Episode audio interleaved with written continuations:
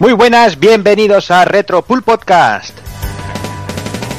Bienvenidos un mes más, un programa más. Volvemos por aquí para recordar ese pedazo de Golden Axe, programa cuadragésimo primero. Y va a ser un programa un tanto especial, va a ser un tanto extraño, porque estamos bastante en cuadro, pero bueno, la ocasión lo merece. Y ahora os iremos contando. Y por ejemplo, como siempre, empezamos, ¿por qué no? Saludando al personal. Muy buenas, Doki. ¿Qué pasa? ¿Cómo estamos? ¿Qué tal? ¿Cómo vas? Y muy contento y con muchas ganas de meter mano a este clasicazo de las recreativas.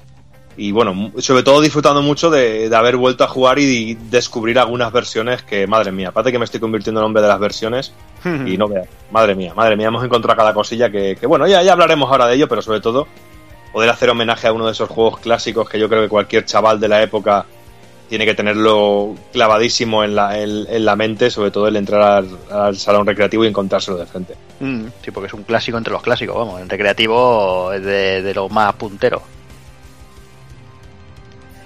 Y venga, vamos a saludar también al señor Evil, muy buenas. Muy buenas, ¿qué tal? ¿Estás preparado para tener a, a Doki a un lado y a mí al otro o qué? Hombre, claro, claro, estamos aquí sí. tres, ¿no? Como Golden Axe, ¿no? Claro. Ahí, ahí. Ahí, ahí, pero tienen los tapones, ¿no? Por si nos liamos ahí a rayar mucho no, al personal. Eso está todo, está todo controlado ya. Ya después de 41 programas de este y 40 y pico del otro, no me vais a pillar por sorpresa ya. yo me pido tipis, ¿eh? Por lo menos por el pelo largo. Ahí, ahí. No dudábamos. Aquí la pelea entre Evil y yo a ver quién es Julius, pero bueno. Bueno, no, no hay problema. La Tiriflex la, la, está asegurada. O sea. sí, sí, sí, eso está más que claro. ¿Qué tal, Evil? ¿Cómo vas? Muy bien, pues mira, deseando hablar de, de, la máquina que seguramente me habré pasado más de un centenar de veces, porque esta era la que ibas al recreativo, te echabas un, ibas echando monedillas y te pasaba la tarde y no te dejabas un, un dineral, porque ya te aprendías de memoria todos los trucos, jugabas a dobles con colegas que iban allí y te lo pasabas de puta madre. Y, y deseando sobre todo hablar de, de Golden Axe y luego hablar también de los de, de Mega Drive, la segunda, la tercera parte, el segundo de arcade y hablar un poco de sobre ello algunos no tan conocidos y otros pues que la verdad que merecen mucho la pena y a ver, más que nada animaros a que los descubráis. Y algún truño que otro. Algún truño que otro. Pero bueno, eso siempre, siempre pasa. En toda, en toda buena pasa. familia siempre hay una oveja descarriada. Siempre hay altibajo. Ahí está. Y bueno, ya está, no, no hay nadie más. Eh, tenemos por ahí Takokun, que lo tenemos encerrado en el cuarto oscuro maquetando a lo loco. Como todos sabéis, tenemos ese proyectillo que queremos que para Retro Barcelona esté disponible y ya quedando menos de un mes vamos un poco con el tiempo pegado al culo y tenemos ahí, hemos dicho a todo culo, hemos dado fiesta, bueno, fiesta entre comillas, porque es el que está currando más que nadie ahora, que lo tenemos ahí haciéndose un profesional de Indesync. Y, y, nada, y ahí le mandamos fuerza de aquí, que nosotros luego nos vamos a tomar unas birras y lo dejamos ahí en el sí, cuarto. No, ahí, nosotros somos los cabrones que nos va enseñando las cosas y decimos, no, eso no, eso no me gusta sí, así. Encima que no, no, no, no, no, no mientas. Tú dices, está muy limpio, Juana, muy limpio, muy, muy, muy pulcro. Tú dices eso, no vengas ahora que dices lo otro, de que no. Que no. hombre, hombre, yo es que yo, yo valoro mucho el trabajo que está haciendo y a mí me parece tan guapo, yo lo veo tan lejano de mis posibilidades que a mí me parece guapísimo, ¿sabes? Pero... Yo, no, yo igual, yo igual. A mí me dicen, hostia, ¿qué tipo de letras cogería? Yo tengo menos gustos, digo, joder, si yo nunca... Digo, bueno, nunca he, he, sido de hostia, mira esto. No, en esto no. Yo para elegir una cosa así, soy más chungo que la hostia. Sí, sí, tenemos unos gustos de eso ahí. Que como no tenemos Apple, pues se nota, hombre. Se nota. Ahí está, es lo que hay. Lo que hay. Somos, muy, somos muy rudimentarios para esas cosas. Ahí está. por, por, eso es el taco sea, o sea, es lo que ahí hay. está, o sea, o sea. Bueno, lo que sepa o sea, que habrá que invitarle a unas birras en Retrobarna, se acaba la faena, si no lo fustigaremos ahí en mitad de, del evento. Ahí, ahí. En fin, pues nada, ya que hablamos de Retrobarna, aprovechamos la conjetura y vamos a comentar un poquito, porque este es el último retro que vamos a hacer antes del evento. Y como todos sabéis, eh, durante los próximos 14 y 15 de noviembre se celebra la tercera edición. En un principio tenía que estar Carlas de Vision Planet por aquí, lo que pasa que ha sido recientemente papá y bueno, todos como como yo que tenéis niños sabéis cómo es eso, las primeras semanas son muy durillas, los primeros meses, luego también, pero al principio sobre todo, y al final ha sido imposible, así que nada, nosotros vamos a explicar nada, cinco minutillos lo que se podrá encontrar en el evento, hacer un poquito de spam, y lo dicho, eh, Museo Marítimo de Barcelona, la verdad es que, está, el sitio está muy bien, yo ya he estado, y la, la situación es, es, muy buena, sobre todo para la gente que venga de fuera. Para aparcar eso es un poco una putada, pero, pero para visitar y todo eso, la verdad es que es una muy buena zona de Barcelona. Y lo dicho, fin de semana del 14 al 15 de noviembre eh, se cobrará entrada de un día 3 euros y todo el fin de semana 5 euros. Es un precio, bueno, yo creo que razonable para pasar el, fin de semana entre amigos y disfrutando. ¿Y qué cositas tendremos? Pues como siempre y como no podía faltar nada, tendremos al gran Pablo Avilés con videojuegos por alimentos, con su exposición y su gran iniciativa, que la verdad es que es uno de los pilares básicos de- del evento. Eh, Además, además, además, Jordi, perdona que te interrumpa, Sí, sí. recuerdo que si consigue batir el récord de comida, se dice, ha prometido raparse al cero y eso me no, no, molaría no, No, Ha verdad. no, dicho- al uno, al uno, al ahí uno. se ha rajado y ha dicho al uno, en vez de decir al cero. Ah, al uno, al cero, hostia, Ya lo- no, lo- no es de hombres, tío. Ya lo al uno ya no es de hombres. Claro, claro, al uno es, ahí poco riesgo al uno, o sea que habrá que Nada, eh, habrá que apretar para que sea al cero. O sea, ya, ya, ya, ya, ya lo diremos. Ya llevaremos comida y juegos ahí para que pueda para que pueda llegar al, al- al- al tema. Bueno, ya lo sabéis, eh, tendrán allí sus juegos, podréis cambiarlos por comida o incluso podéis donar videojuegos viejos que tengáis, nuevos, lo que queráis.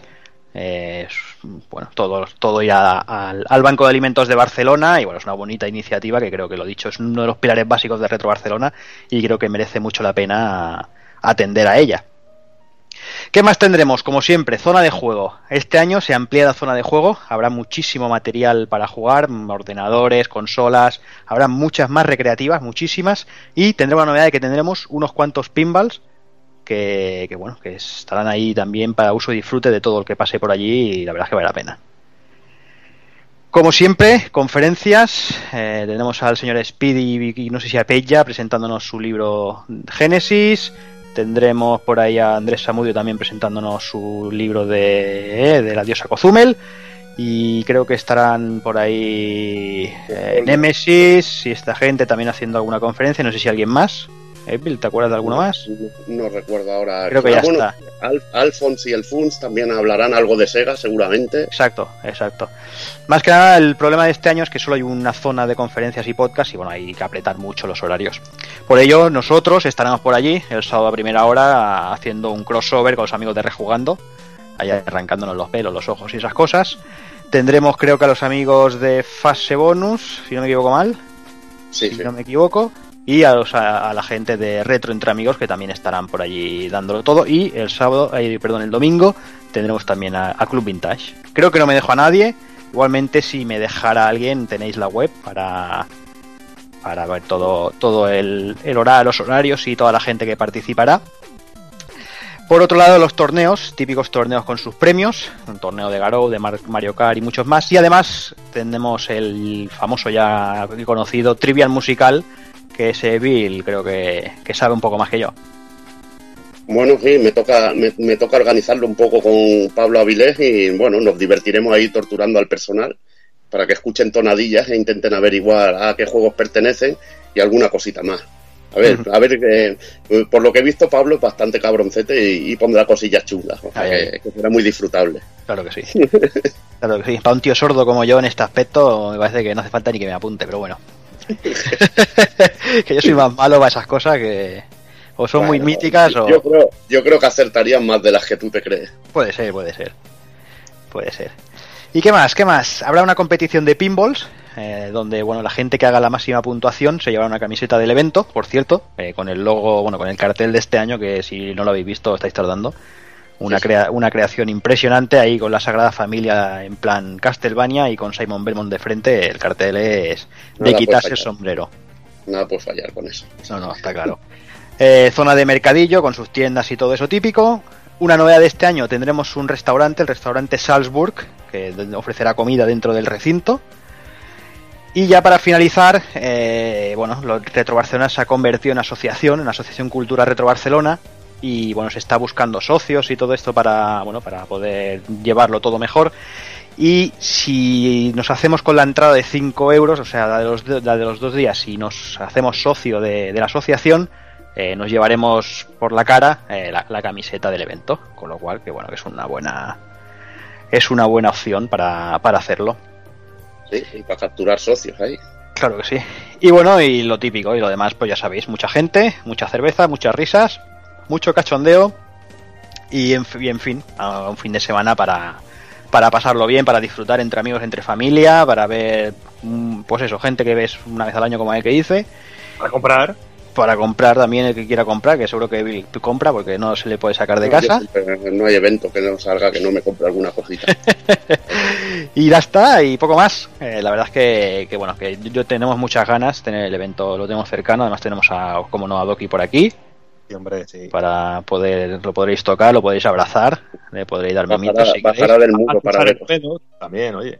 Bajará del muro, cogerá, lo veréis, es el tío que está con el megáfono ahí liándola, liando la parda, seguramente esté a su lado ahí. Sí, sí, porque además este año en el local no hay no hay de esto, ¿cómo se llama? Ah, hilo musical, ¿no? ¿Cómo se llama? Eh, megafonía.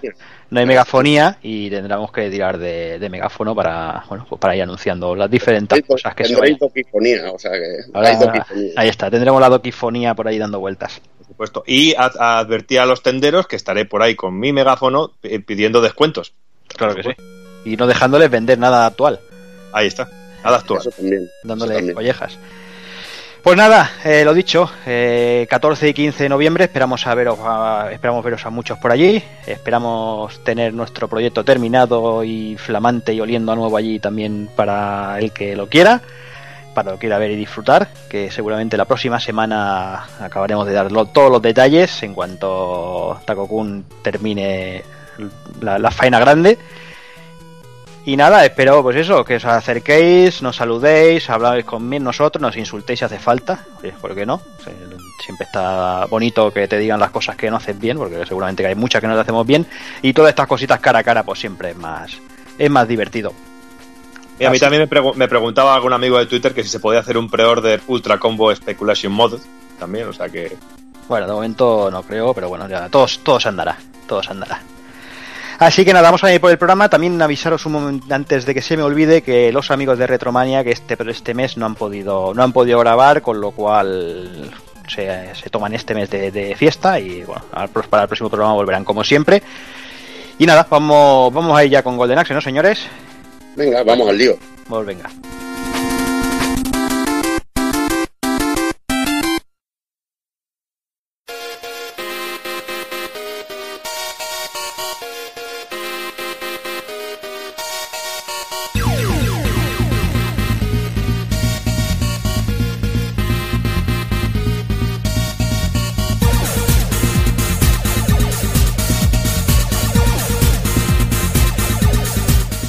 Y para el cuadragésimo primer programa, como nos gusta llamar a nosotros, ocho relojes y un nabo, eh, analizaremos toda la saga Golden Axe y como estamos tan solos, remataremos con el ending.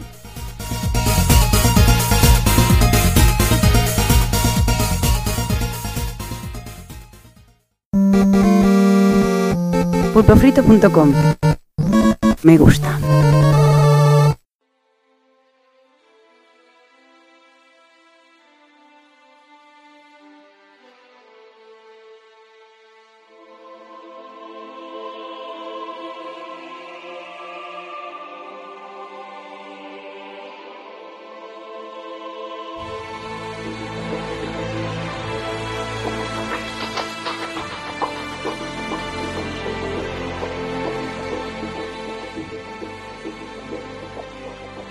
En algún momento de la década de los 80.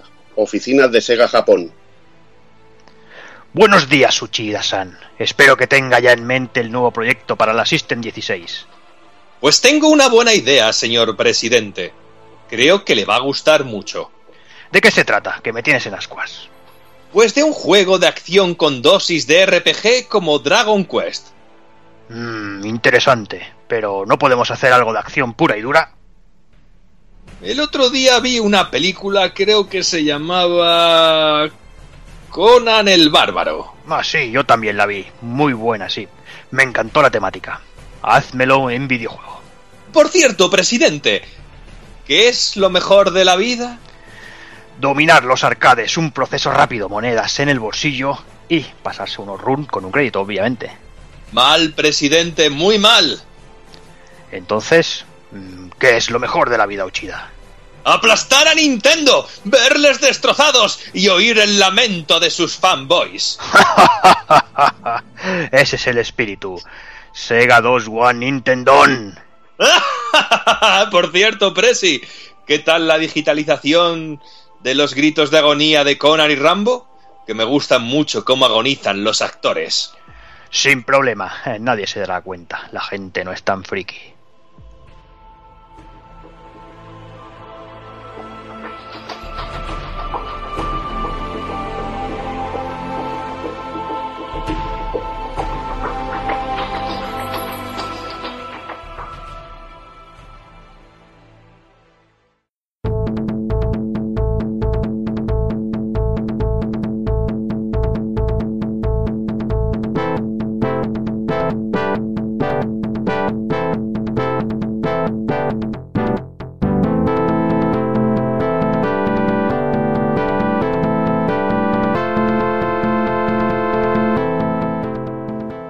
Pues nada, como ya os hemos comentado antes, estamos en cuadro, estamos aquí los tres para darlo todo con la saga Golden Axe. Y qué mejor manera de empezar a hablar de Golden Axe que remontándonos hasta ese 1989, año en que caía el muro de Berlín, entre otras cosas, en que se, como ya sabréis, porque claro, o, o vivís en una cueva, os habréis enterado que se estrenaba eh, Regreso al Futuro 2, y, obvia, y, y, además las casualidades de la vida hace que esta semana fuera el momento en el que McFly viajaba al, al, al futuro. Eh, bueno, ya sabéis. eh, ¿no? Lo más cansino que he visto en mi vida, tío, de lo, de lo más cansino. Esta semana ha sido bastante cansino. toda, o sea, la gente ha ido muy, muy a cuchillo con tres, cuatro cosas que, hostia, Sí, yo, fíjate que a mí me gusta Regreso al Futuro y, y lo llevo a coger hasta un poco de hasta aborrecerlo. Se me han quitado hasta las ganas de poder ver las películas, eh, te lo digo verdad. sí, sí, no sé, la gente es que se ha puesto mucho a, mucho, mucho a tope con Regreso al Futuro, con Netflix y había otra cosa más que ahora no me acuerdo, Star Wars, coño. Star Wars y el trailer de Star sí. Wars, cierto. Y esta El semana ha y el sido, cartel. el ha cartel, ¿no? sido, Se me han pegado hasta... Sí, sí, ha sido durilla, ha sido durilla la semana. Pero bueno, eh, también es normal, la gente, pues mira, pues esas cositas son, son noticias bonitas, por decirlo de alguna manera. Y, y nada, y seguimos eh, en 1989, también un año en que se estrenaba el Evil, el primer capítulo de Dragon Ball en Japón. O sea, Joder, qué casi grande. nada. Qué grande. Y a su vez se estrenaba el primer capítulo de Los Simpsons en Estados Unidos. Fíjate. También, también que al grande. principio los daban en, los dieron en el cine, sobre todo los dieron estos primeros capítulos y que bueno, ahora los ves y dices, joder, cómo era el dibujo arcaico de los Simpsons. Cosa tío. más fea que era. Sí, sí. Qué cosa más fea. Pero bueno, centrándonos en lo que nos interesa, eh, vamos a la- estamos en los arcades, además que, bueno, quitando los arcades aparecía también a la venta Game Boy, la- el ladrillaco ese que tanto le gusta a Doki. Y bueno, ¿qué se encontraba Evil? ¿Qué cositas nos encontrábamos en 1989 los recreativos junto a este gran Golden Axe? Pues un tal Final Fight, Casi Ya nada. casi nada, el, el rey de los juegos de, de- de los juegos de peleas callejeras. Ah, hostia, pensaba que ibas a decir yo contra el barrio, tío. No, te, te iba a echar no. ya, tío. No, tío, la verdad que ya sabes que, que lo odio a muerte. Antes me cojo y me corto la lengua, tío. Y bueno, Final Fight poco podemos hablar. Ya hicimos un programa de, de, de CPS1 en que comentamos un poco. Seguramente algún día hagamos un programa con toda la saga Final Fight, Seguro. más a fondo y en condiciones. Y hablemos más sobre este juego que, bueno, es mítico. eh, este es auténtico, el auténtico sentir del videojuego. Mm. Hombre, es Y que mi, y- y mi auténtica inspiración también, hay que decirlo, oye. Mm. Que en 1989 los recreativos estaban bien petados de gloria, o sea, era cosas tan variadas como Miner Resistance, Pan, Strider, las Tortugas Ninja de Toki, mi amado Legend of Hero Tonma, Shadow Dancer, UN Squadron, Ya ves. Midnight Resistance yo no lo he podido jugar en máquina. Y siempre lo he visto que tiene además el control aquel de la bolica, del trap ball. Sí, yo, yo, sí que- yo sí que lo Sí, llevo a jugar y con, con dos mandos amarillos que eran así con, con forma con una forma extraña y que se iba, iba girando para poder subir y bajar la mano del personaje para que rotara en, eh, alrededor, de, alrededor de él. Yo sí que llegué a jugarla esta en el polo, sí que estuvo por ahí puesta. Pues yo no la tuve y bueno, el primer contacto también, bueno, eh, aparte de verlo en películas que, salían en alguna que otra peli, el Midnight Resistance, no sé si era en Robocop 2 que salía en una escena, la máquina. Eh, mi contacto fue con la versión de Mega Drive fabulosa que tiene una música increíble, súper recomendado. Y luego el pan que, bueno, esa estaba en el pueblo y, y le pegué unos vicios que me llegaba una de las últimas pantallas. Era chunguísimo el cabrón de mítico juego. Pan, era mítico juego de ese tibio que jugaba hasta los que no le gustaba. Era el juego que decía, bueno, llevas al Son Goku, porque es que encima me parecía Son Goku. Todo digo, hostia, el Son Goku, el Son Goku petando globitos. Digo, coño, que no, que era el Son Goku, pero bueno, todo, eh, era lo típico, como aquella máquina, el Thunder Hub, que decían que era la máquina de, de Goku. Y no, Sí, no el, Goku, el Goku gitano. Goku gitano, ya te digo. A los rasgos. Ya es. Y Strider, que bueno, también hablamos en CPS1, incluso creo hicimos algún artículo para, para el blog y bueno, el mito también. Y bueno, el, el siguiente, Teenage Mutant Ninja Turtles que han nombrado, pues eso para mí es religión. Esos caerán más, más temprano que tarde. Sí, sí, sí, hay que, tiene que caer y explicaremos muchos trucos, muchos bugs que tiene. Y bueno, aquí me deja monedas, tío, pero uf, aquí me deja muchas semanadas yo. Igual que en el siguiente que han nombrado, el Toki. Toki. Madre mía, el Toki. Uf, Corporation, madre que mía. no, que no hizo muchas sí que- máquinas. Uf, yo sí que a este, le- yo a este le he pegado vicio, pero vicio insano. Y encima era de esas sí, máquinas sí. donde, donde consigue, consigue, conseguir avanzar, ¿eh? En esta sí que sí que me llegaba casi hasta los compases finales y otra de esas recreativas en las que llegabas a la fase final y no te dejaba continuar el hijo de puta del juego. Que como morí, morí- si morías en la última fase no podías continuar. Es que la última fase tenía lo de las vagonetas, que eso era, Era- infernalísimo. Eso era infernal, te lo tenías que saber de memoria. Vale, un pedazo de juego, sobre todo magníficamente diseñado y de Task Corporation, que también a ver si le hacemos un especial y así hablamos de Cabal y de Blue Bros, Mm. un- unos jueguecillos que tienen interesantes, creo que estaría guay hacerlo, Sí. de recreativa. Sí, sí, sí. Y bueno, el siguiente es para ti, que es que Sí, bueno, Legend of Hirotonma, eh, bueno, sí, este es uno de mis amados, o sea, de arcades, eh, ya hablamos también del programa de Irem, que bueno, que también mm, juego ahí plataformas ahí de acción en estado puro y vicio, pues eso. Diciendo Irem no podemos decir ma- mu- mu- demasiada cosa más, además que tú bajabas de tu casa y lo tenías al lado, o sea que sí, enfrente de casa. Sí, frente a casa, o sea que era como casi tu recreativa, te bajabas allí, tengo una partida de casa. Y además de verdad. Además de verdad. Y luego, bueno, también dedicamos un programa a la saga Shinobi, Shadow Dancer. A mí la máquina, la verdad, me gusta, pero yo siempre lo diré que me quedo con la, con la versión de Mega Drive que me recordaba al primer Shinobi.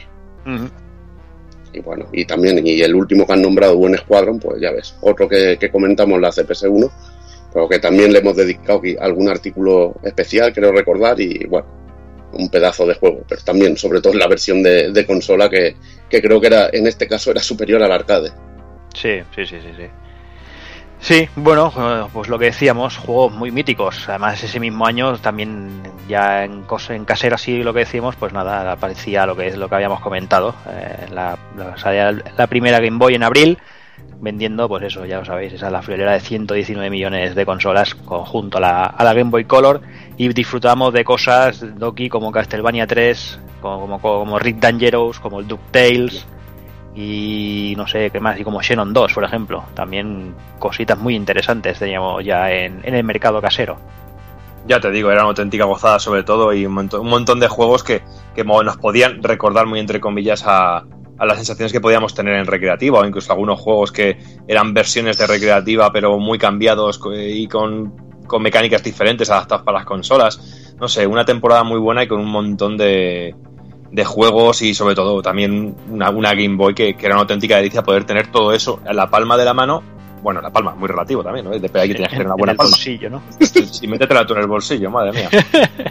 Madre mía. Pero sobre todo era eso, porque date cuenta que veníamos también de las Game Watch o las Handheld o las maquinitas típicas que, que había por ahí y tener ya una máquina donde podías tener un juego con un, un juego con scroll, tío, y un juego en el que podías moverte. Y, pues era, era, era- la hostia co- completamente. O fíjate, o el, o el superventas de, de Tetris, tener un Tetris en la palma de la mano también, que fue la que fue la hostia, que fue la época en la que estaba todo el mundo loco con el Tetris. Parece que el, era el Tetris y empezaron a salir también maquinitas del Tetris, clónicos del Tetris. Bueno, fue una época en la que era una auténtica locura. Sí, sí, sí. Pero bueno, vamos, vamos an- antes de meternos Evil en, en faena, eh, vamos, nos vas a hablar un poquito de Makoto Uchida. Sí, bueno, vamos a hablar de, la mente maestra tras el desarrollo de Golden Axe, que entró en Sega en 1987 y formó parte de uno de sus equipos de desarrollo interno más, importantes, el que se conocería como AM1, que después pasaría a llamarse Overworks y más tarde en el tiempo, en, la última, su última etapa, Wow Entertainment, que hizo cantidad de, de recreativas. Sobre todo será recordado Uchida, también, además de Golden Axe, que seguramente es el mejor título que, del que fue responsable, eh, de Altered Beas, que es otra máquina que funcionaba sobre la placa System 16. Además, una máquina que a día de hoy, no sé, no sé bien bien por qué, la gente la pone bastante a parir.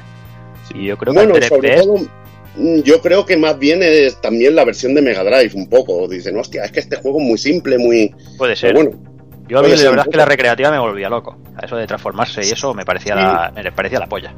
Pero bueno, lo pone en verde también porque es que tiene una jugabilidad dura, es un juego duro. Tienes que ser muy preciso con los botones y saberte usar, sobre todo saber usar bien las bestias. Y Mm. pillar y saber dónde salen los, los lobos jabalí, que los llamaba yo. Porque era como un cruce entre lobo y jabalí, así, así, los blancos estos que te daban las bolitas de, de poder. Y bueno, tenías que aprender a jugar, pero la verdad que sí, a mí también me sorprende, como tú dices, que, que es un juego muy bastante odiado. Y a mí yo le Yo, tengo te digo, un yo, yo le muy- tengo muy buen recuerdo del momento, ahora, ahora verlo ya con perspectiva diferente, ¿no? Pero, pero de jugarlo en el- su momento en recreativa y yo, a mí gustarme mucho, eh, no sé, yo muy lo... Las voces digitalizadas. Luego el bicho aquel que te tiraba cabezas, que era tope de gore. Sí, sí. Claro. Era el enemigo de la primera fase, el tío ese rojo que te tiraba las cabezas por todo el escenario. Ujú, Es que es cantidad. No, hombre, Es que Es para esta máquina pues lo tenía todo, date cuenta que tenía el tema de las transformaciones, que en aquella época también era muy guapo ver cómo se convertía en hombre lobo, con el aullido cuando se convertía, con la, cine, la esa pequeña cinemática en el que salía todo lleno de fuego y la car- y el sprite del personaje que se convertía en lobo, se convertía luego en gárgola, luego se convertía también en oso, se con- pues que era una auténtica, era una auténtica locura. Y mezclar con el rollo así un poquito como eh, la Grecia clásica en algunos momentos, ¿sabes? Todo como con mucha mitología. Y también era guapísimo que cada vez que ibas cogiendo una bola de estas, primero eras delgadito, luego te ibas ciclando y cada vez te ibas ciclando más hasta que te convertías en un cuidado, animal. ten cuidado en tu gimnasio, macho, que como te pase como en la tira cómica esa que hay por ahí, del tío que se va poniendo cuadrado hasta que se transforma en lobo y, y destroza todo.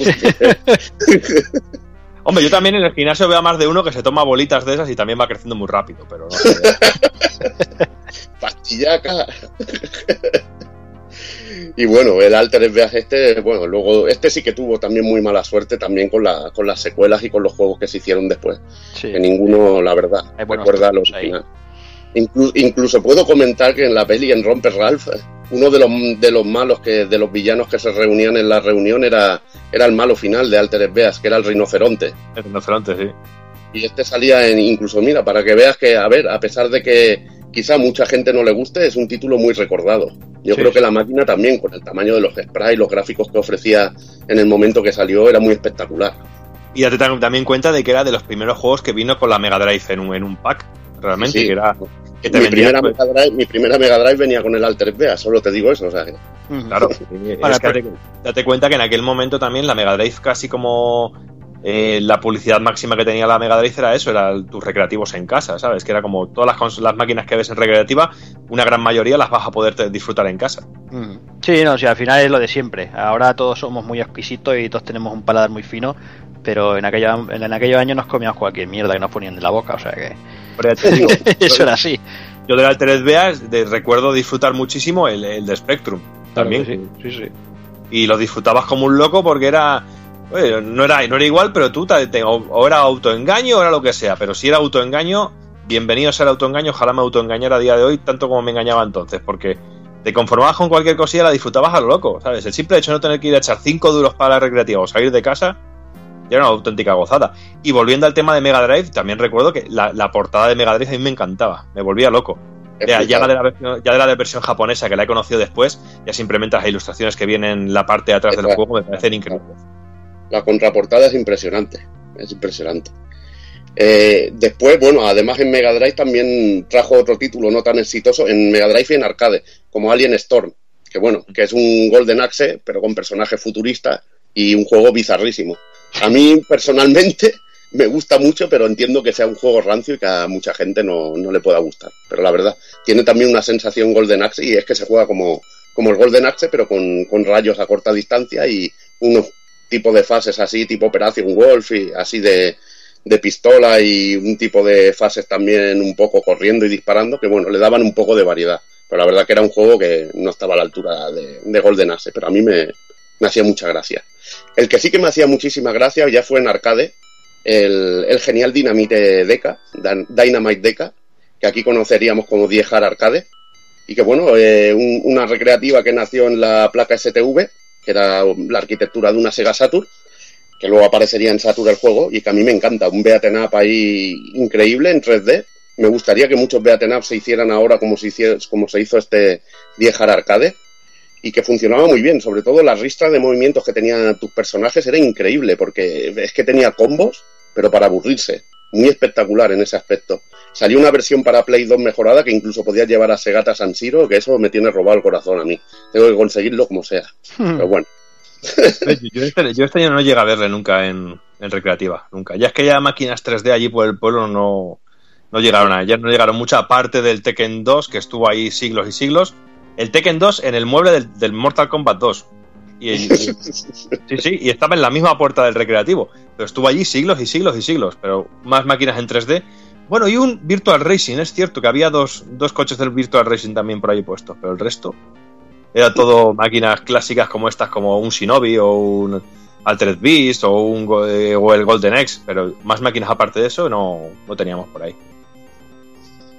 y ya después como en su fase, en la faceta de productor lo podemos ver en títulos como Knights, es el, el que, el que emocionó a, a Miyamoto, Jordi, que siempre me dice. A mí me emociona y Crazy Taxi, un pedazo de juego, una pedazo de, de producción. Sí, sí, sí. Y bueno, eh, la idea de Golden Axe eh, nació tras el desarrollo de, de Altered Beast, en el que Uchi- eh, Uchida quería crear un RPG similar a Dragon Quest. Pero bueno, los ejecutivos de Sega la verdad que dijeron, hostia, esto para recreativa no lo veo. Necesitamos algo aquí que, que saque monedas y rapiditos.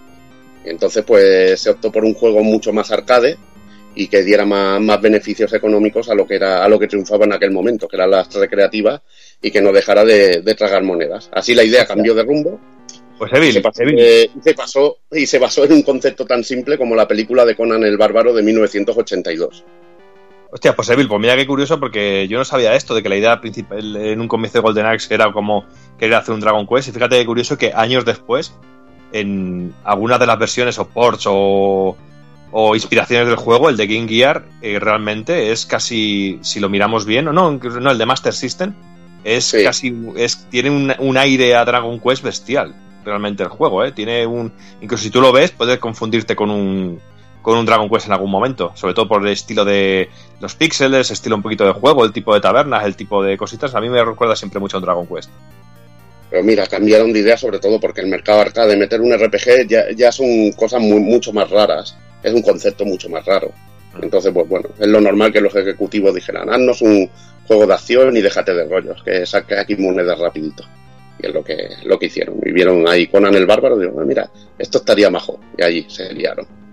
Uchida y un pequeño equipo se puso manos a la obra y de esta manera nació Golden Axe, un juego que combinaba espada y, y hechicería con un desarrollo a lo Double Dragon, lo que llamaríamos un hack and slash y que algún iluminado de aquí seguro que llamaría yo contra el castillo, yo contra la posada o Yo contra no sé, el hijo puta del hacha gigante. y yo contra el hijo puta del hacha gigante, algo así. algo así. Pero yo contra el castillo me mola mucho la idea. Sí, sí, la verdad es que el concepto es bueno. Es, es bueno, es como yo contra el barrio. ¿sabes? Ahí está. Muy brutal. Ahí está. Pues bueno, pues vamos, vamos a ir ya entrando en, en materia y vamos, vamos a hablar ya de Golden Axe eh, propiamente dicho, ¿no? Eh, el juego está básicamente, bueno, lo que es la saga está ambientada en lo que se podría llamar una edad media fantástica, ¿no? La mitología de toda la vida de que tanto nos gusta, de cosas de Dungeons and Dragons, eh, Señor de los Anillos y todas estas cosas. Y básicamente Golden Axe nos cuenta como en el reino de Yuria, un déspota llamado Deatader ha raptado al rey y a la princesa y además está aterrorizando a toda la población del reino. Y obviamente en este punto es en el que entramos nosotros en juego para derrotar a dicho villano y devolver la paz a- al país. Y para ello, pues como ya sabéis, como todos lo conocéis, debemos escoger entre tres personajes. El primer punto brutal de, del juego cuando echamos la moneda es esa pantalla de selección, o sea, ese esqueleto gigante con la mano y los tres personajes en la mano del player 1 y los tres personajes en la mano del player 2. Es ya el primer impacto impresionante. Sí, de eso de decir, hostia, pero qué alucinada es esto. De esa que te quedas flipado. Dices, joder. Digo, esto es una pantalla de selección de personajes y no las bromas que, que se han hecho mucho después. O sea, que increíble, increíble. Y venga, vamos, empezamos hablando de los personajes. Empezamos por Axe Battle, Axe Battler o Battle, o no sé cómo, cómo pronuncia. Butler. Battle. Butler. Su, su ciudad natal fue destruida por Deatader, eh, momento en el cual pues eh, se cepilló a la madre, o sea, se la cepilló literalmente, no que se la pasó por la piedra, sino que la, se la cargó. Le pegó un hachazo. ah, No sé si sonará mejor, pero. Sí, bueno, igual también se la cepilló primero, eso ya no lo sabemos. También, hombre, Eso sí, no- bueno, no- que ahí, no, es ahí no lo cuentan. Primero un rabazo y luego un hachazo. ¿sabes? Claro, porque piensa que en, que en las películas de este tipo, Conan y todo eso, aquí lo primero que era era cepillada y luego hachar, o sea. Hachazo. Ahí está. Y bueno, Jax es directamente es el personaje más equilibrado del juego y bueno, y tiene su magia controlada, controla el poder de la tierra. Vendríamos a, vendría a ser lo que comentaba Evil, un Conan de libro. Sí. Un bárbaro ahí a saco y, y bueno, y hace su magia y tira sus rocas, tiene su golpe de espada que se da la vuelta ahí como haciendo una cortada de cabeza y bueno, mola, la verdad que mola mucho. Sí, está muy bien. Personaje, el segundo personaje. Y, y qué guapo el tema de las magias, que es que lo que has comentado de la magia de, de tierra, guapísimo, ¿sabes? Que era algo que también llama muchísima atención. Sí, sí, era un punto espectacular. Luego, luego la mencionaremos más para adelante. Eh, segundo personaje, Tyris Flare, la, lo que era la princesa del reino de Firewood. Eh, su vida transcurría tranquila en palacio, ¿no? Junto a sus padres, cuando las fuerzas de Deatader pues invaden el, el reino. Y bueno, en una, inútil lucha por repeler el ataque, el padre de Tyris es derrotado y asesinado. Su madre consigue escapar llevándosela a ella. eh, cuando de repente caen en una emboscada, la reina esconde a Tyris, le dice que no salga, pase lo que pase. Dicho esto, eh, la encuentran a, la madre y también la, asesinan. Eh, por suerte, Tyris escapa por poco de la muerte y es adoptada por un grupo de amazonas que son las que le enseñan a luchar para, para en este caso, llevar a cabo su venganza y recuperar el, el reino de Firewood. De Tyris no es un personaje más fuerte físicamente, pero sí que es el que tiene la que tiene el poder más mágico más, más poderoso. Además controla el elemento de fuego y su magia, como decía Doki, es eh, la, la más espectacular de todo el juego. O sea, eh, cuando la tenemos al máximo de pociones, eh, vamos, yo creo que es de, de- de paja, vamos, directamente. Sale una cabeza dragón ahí incinerando todo, que es la bomba, la puta bomba. Mm. Además que bueno, el- en las pantallicas de presentación de los personajes, yo recuerdo sobre todo las de Mega Drive y esto te sale directamente de Azader y las cuentas pendientes que tienes con él directamente, o sea que es brutal. Sí, sí, sí. Sí, sale, sale la ficha de cada personaje y siempre pone remarcado en negrita de Azader. Su, eh, murió- su familia murió a manos de De Azader o su. Su- Mató a su padre o mató a su madre, cosas así, dice, ya te incita a la venganza total. Ahí está. Y vamos con el tercero en discordia. Eh, Julius Thunderhead. Para mí, Julius Thunderbolt, no sé por qué, tengo la puta manía de Yo llamarlo. siempre le llamo Julius Thunderbolt, tío. Yo Yo, también. siempre igual también. No sé, no sé por qué cojones, pero siempre me sale Thunderbolt. Pero bueno, Yo siempre le he llamado el enano del hacha, pero bueno. sí, también, también es otra opción. Para no equivocarse es la mejor opción, Doki. Sí, sí. Pues nada, eh, Julius vivía en su aldea dentro del propio reino de Yuria, junto a su hermano. Y sí, los- lo habéis adivinado. Eh, el hermano de, de Julius es asesinado por las fuerzas de Deatader y, por supuesto, se tiene que ir a buscar venganza para matar al puto Deatader. O sea, ya tiene más enemigos que, yo qué sé, ¿sabes? Está el tío a tope. Eh, Julius domina la magia del trueno y es el personaje que más fuerte físicamente, pero es el más débil en cuanto a magia. Sí. Sí, La verdad es que es, es muy sencillo de llevar, quizás es el más agradecido de todos Sí, en cuanto a control y eso, pero el problema que tiene es que las magias son muy, muy débiles. pero bueno, tampoco las necesitas para sobrevivir y, y No, bueno, está claro. es bueno, es un buen personaje. Mm. Ahí está. Ya, ve- ya ves, el de Azader es lo que tiene, hace amigos el tío, va rajando aldeas y eso, pues es, lo, Está que- claro. es lo que Eh, tiene. Es lo que, se ha, lo que se ha ganado. Pues nada, si ya entramos en el juego en sí, eh, Golden Axe es un beat'em up clásico, es decir, repartir hostias, hachazos, magias y de todo a dos players, en el cual disponemos de tres cuadros de vida o cinco, dependiendo de la configuración in- de, de dificultad de la, de la placa. Aquí había un bug muy interesante con Sí, lo de la vida, Sí, sí, muy sí. cachondo, que Pues se hacían, las, se hacían las fases de bonus. ¿Tú te acuerdas cómo se hacía? ¿Lo quieres contar tú o lo cuento yo directo? Bueno, me da igual, como quieras, ya cuéntalo tú, ya que has empezado. Ya me he liado, yo, ya te he liado, ya te, ya te he quitado aquí. Me ha hecho eh, el lío. Ya te he hecho el lío. Bueno, pues entrábamos en la fase de, de bonus y teníamos que quitarle, si nos habían quitado vida, para rellenarla entera, le quitábamos vida. Esto se podía hacer jugando a dobles. Le quitabas vida al otro personaje, porque te podía golpear entre. Nos podíamos golpear entre, entre los dos personajes en, en el Golden Axe, y le quitabas vida hasta que no le quedara nada de barra.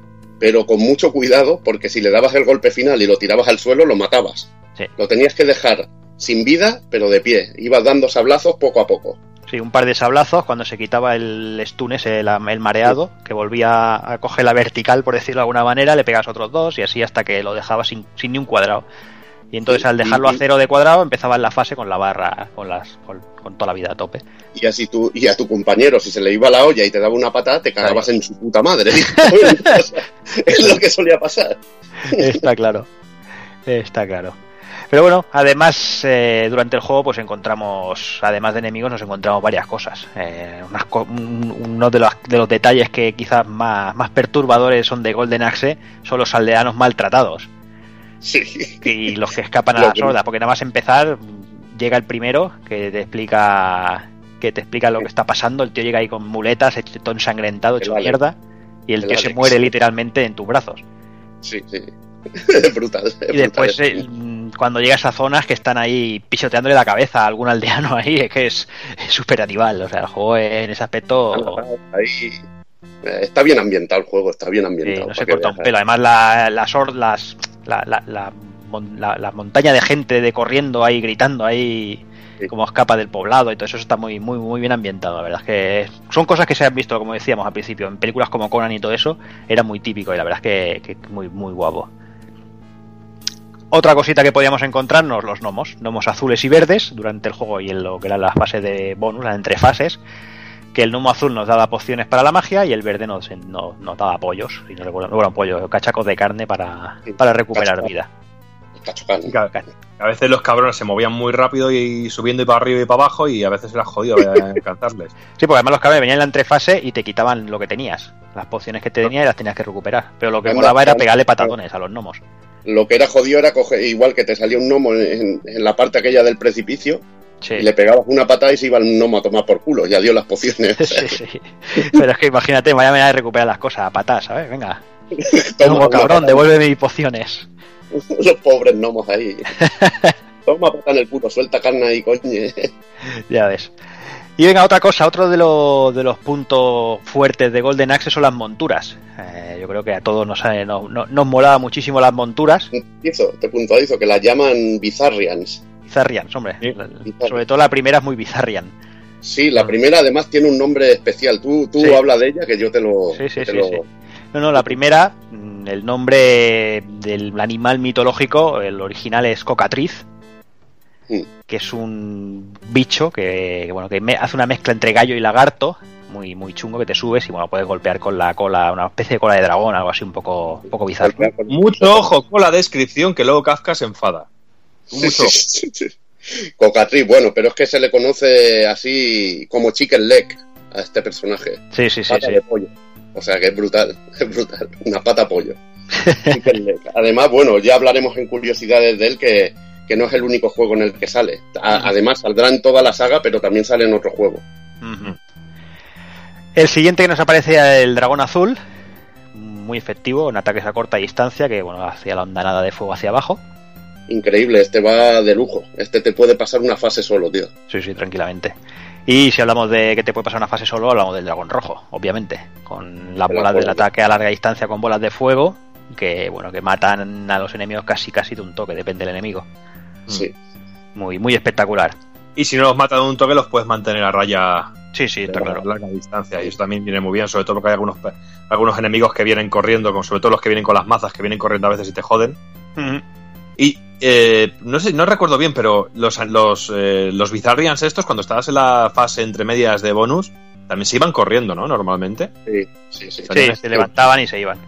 Se piraban. Y venga, enemigos. Eh, los enemigos, pues hay cositas como los humanos normales. Sí. Tenemos los calvos, Sí, los calvos con porra. los cabros de porra, eso suena también bastante, bastante chungo. Bueno, con Eh. porra era como una especie de maza. Y luego Sí. estaban los otros que sí que llevaban porras, así. Sí, Que eran los que llevaban como un casco que, que el casco les tapaba los ojos. Yo no sé cómo podían ver, pero bueno, Bueno, piensa que pegaban ahí a lo loco, de lo que ya pillaran. te digo, ya te digo. Teníamos los esqueletos. Muy Los esqueletos, el enemigo más hijo de puta. ¿eh? Sí. Tenemos los gigantes de las mazas. Los, perdona Jordi, los esqueletos estos que tienen una inspiración clarísima y directa de. Creo que es Jason y los Argonautas, donde salen los esqueletos del suelo. Sí, sí, sí. Sí. Directa de ahí, ¿sabes? Que, que esa- esas películas con ese estilo stop motion que da tanto gusto, pues oye, es una. Es, no sé, es una forma muy clara de ver cómo el- el- los videojuegos también se, se inspiraban mucho en el cine y sacaban muchas cosillas. Y son pequeños detalles que, que molaban mucho. Y lo que decís, enemigos hijos de puta donde los haya. Porque como no les pillaras bien el timing de ataque, estaba, te podían joder toda la vida de si se ponen a.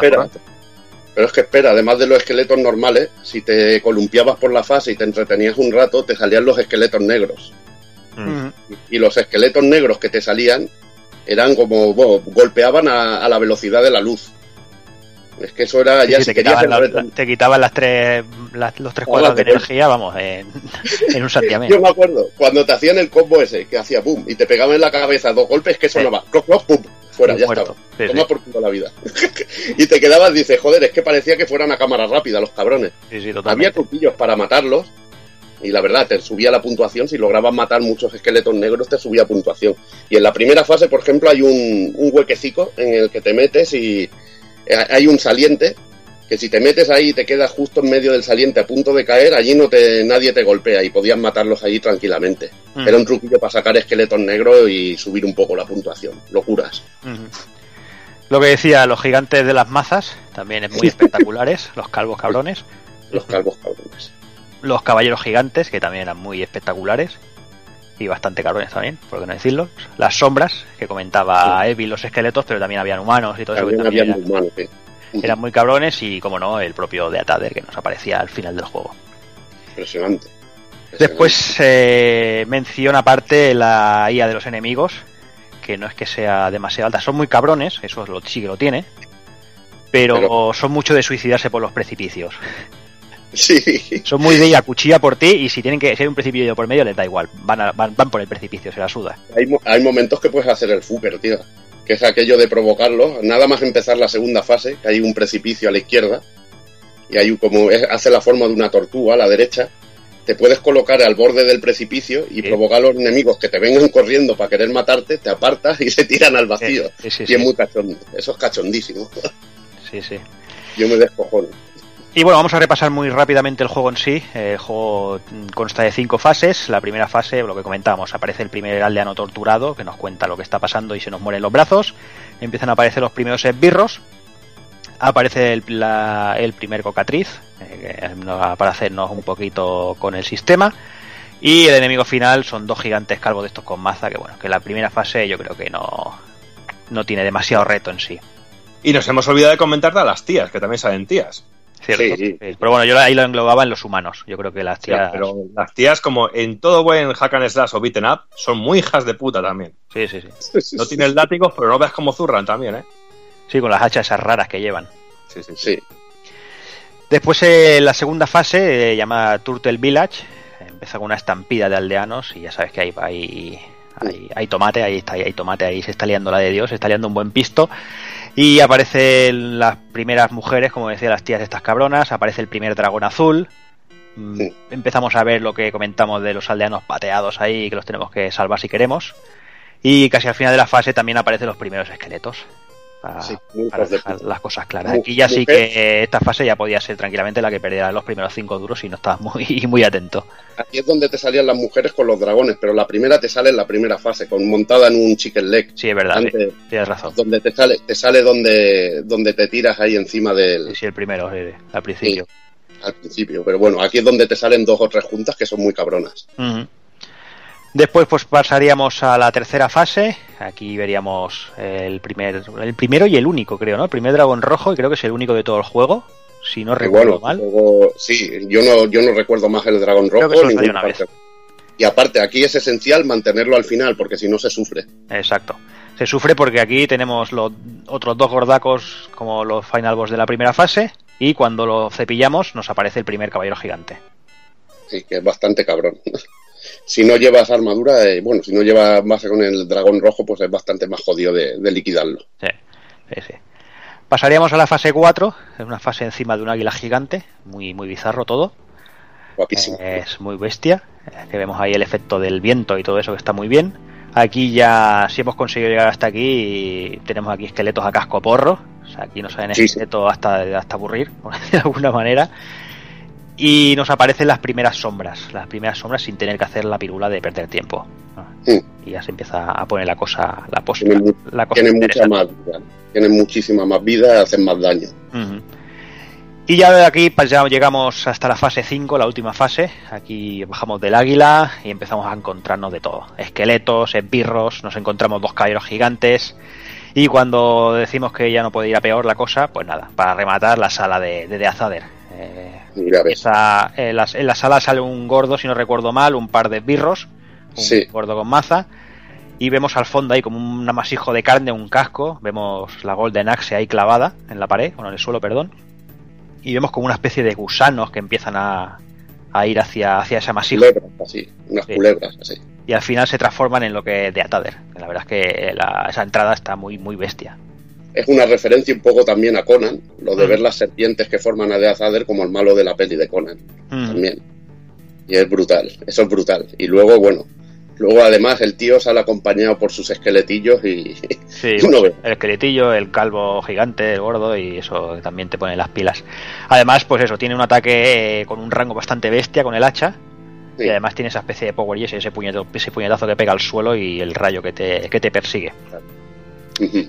Aquí a mí me mola mucho el detalle de que aquí podemos ver a, al rey y a la princesa ahí colgados del techo mientras sí. estamos luchando, que es un detalle bastante cachondo. Y luego cuando muere de Azader es brutal, es brutal en la máquina, sí. sobre todo. Sí, sí, cuando le pegas el último golpe, cae de Atader, se sale disparada el hacha y, y acaba atravesando el pecho ahí con un chorraco de sangre ahí bastante espectacular. Super bestia, tío. Bastante espectacular. Total, muere de Atader, bajamos al rey y a la princesa, todo queda muy bonito y al final viene un, un, un ending que es muy loco que es la verdad es que es una, es una gran locura. O sea, vemos ahí a dos chavales jugando a la recreativa de Golden Axe en un salón, que de fondo vemos cositas como la recreativa de Thunderblade, la de Outrun o la de Afterburner. Empieza a echar humo la máquina y empiezan a salir todos los, todos los enemigos de la máquina. Los niños salen corriendo, los bichos salen corriendo y al final salen los tres protagonistas también corriendo ahí a lo loco, no sé, sí. por la ciudad así, algo muy bizarro. La verdad loquísimo, muy loquísimo. Y el detalle, quédate con el detalle, no, a mí me hacía muchísima gracia el enano el último que no los podía alcanzar. Sí. Claro, tiene las, las piernecicas, es normal. Las piernecicas es lo que tiene. Bueno, hay muchas referencias ahí, porque también uno de los carteles pone OPA, Fantasy Zone. Sí, sí, sí. Es que, bueno, es puro amor ese ending. Para mí es de los mejores que he visto en un videojuego. Además, lo ven muchas veces, porque es un juego que cuando le pilla le pillas el truco, pues es increíble. Es increíble. Hablando un poco de buff, bueno, ya hemos comentado bastantes de ellos, sobre todo el de el de bueno, el, el de llenarnos de vida en las fases de bonus. También hemos hablado también de cómo hacer caer a los a los tíos por los precipicios. Eh, también en el de Azader, si juegas a doble, es muy recomendable, a veces, si te salen dos esqueletos más el de Azader, de que uno de los personajes esté entreteniendo a los esqueletos, caminando para arriba, para abajo, y el otro se encargue de Azader.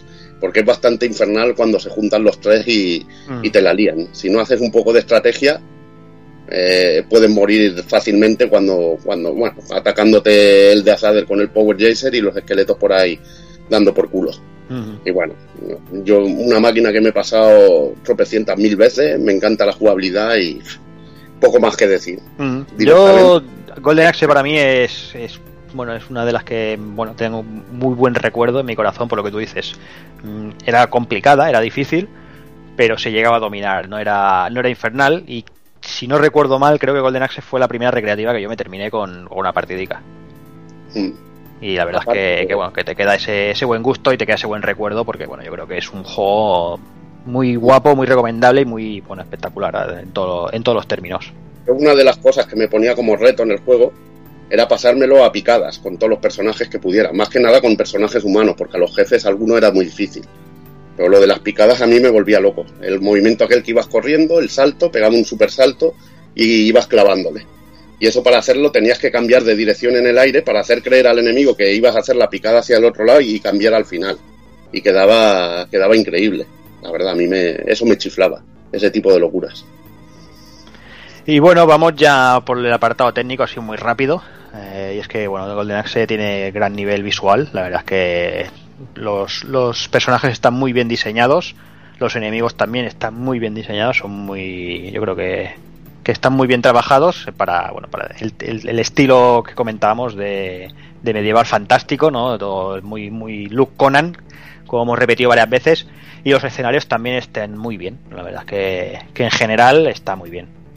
Tiene un color bastante oscuro, pero también es que le pega la temática del Claro, juego. claro, yo creo que es eso, ¿no? Lo que le quisieron dar es un juego, pues eso. mm, to- Tonos muy azulados, muy apagados, para, para darle ese, ese, bueno, ese dramatismo, ¿no? Lo que decíamos, estás viendo ahí cómo están machacando al- a la población, estás viendo cómo patean a la gente y eso, y yo creo que, que, que- bueno, que le acompaña, ¿no? Ese tipo de, de ambientación.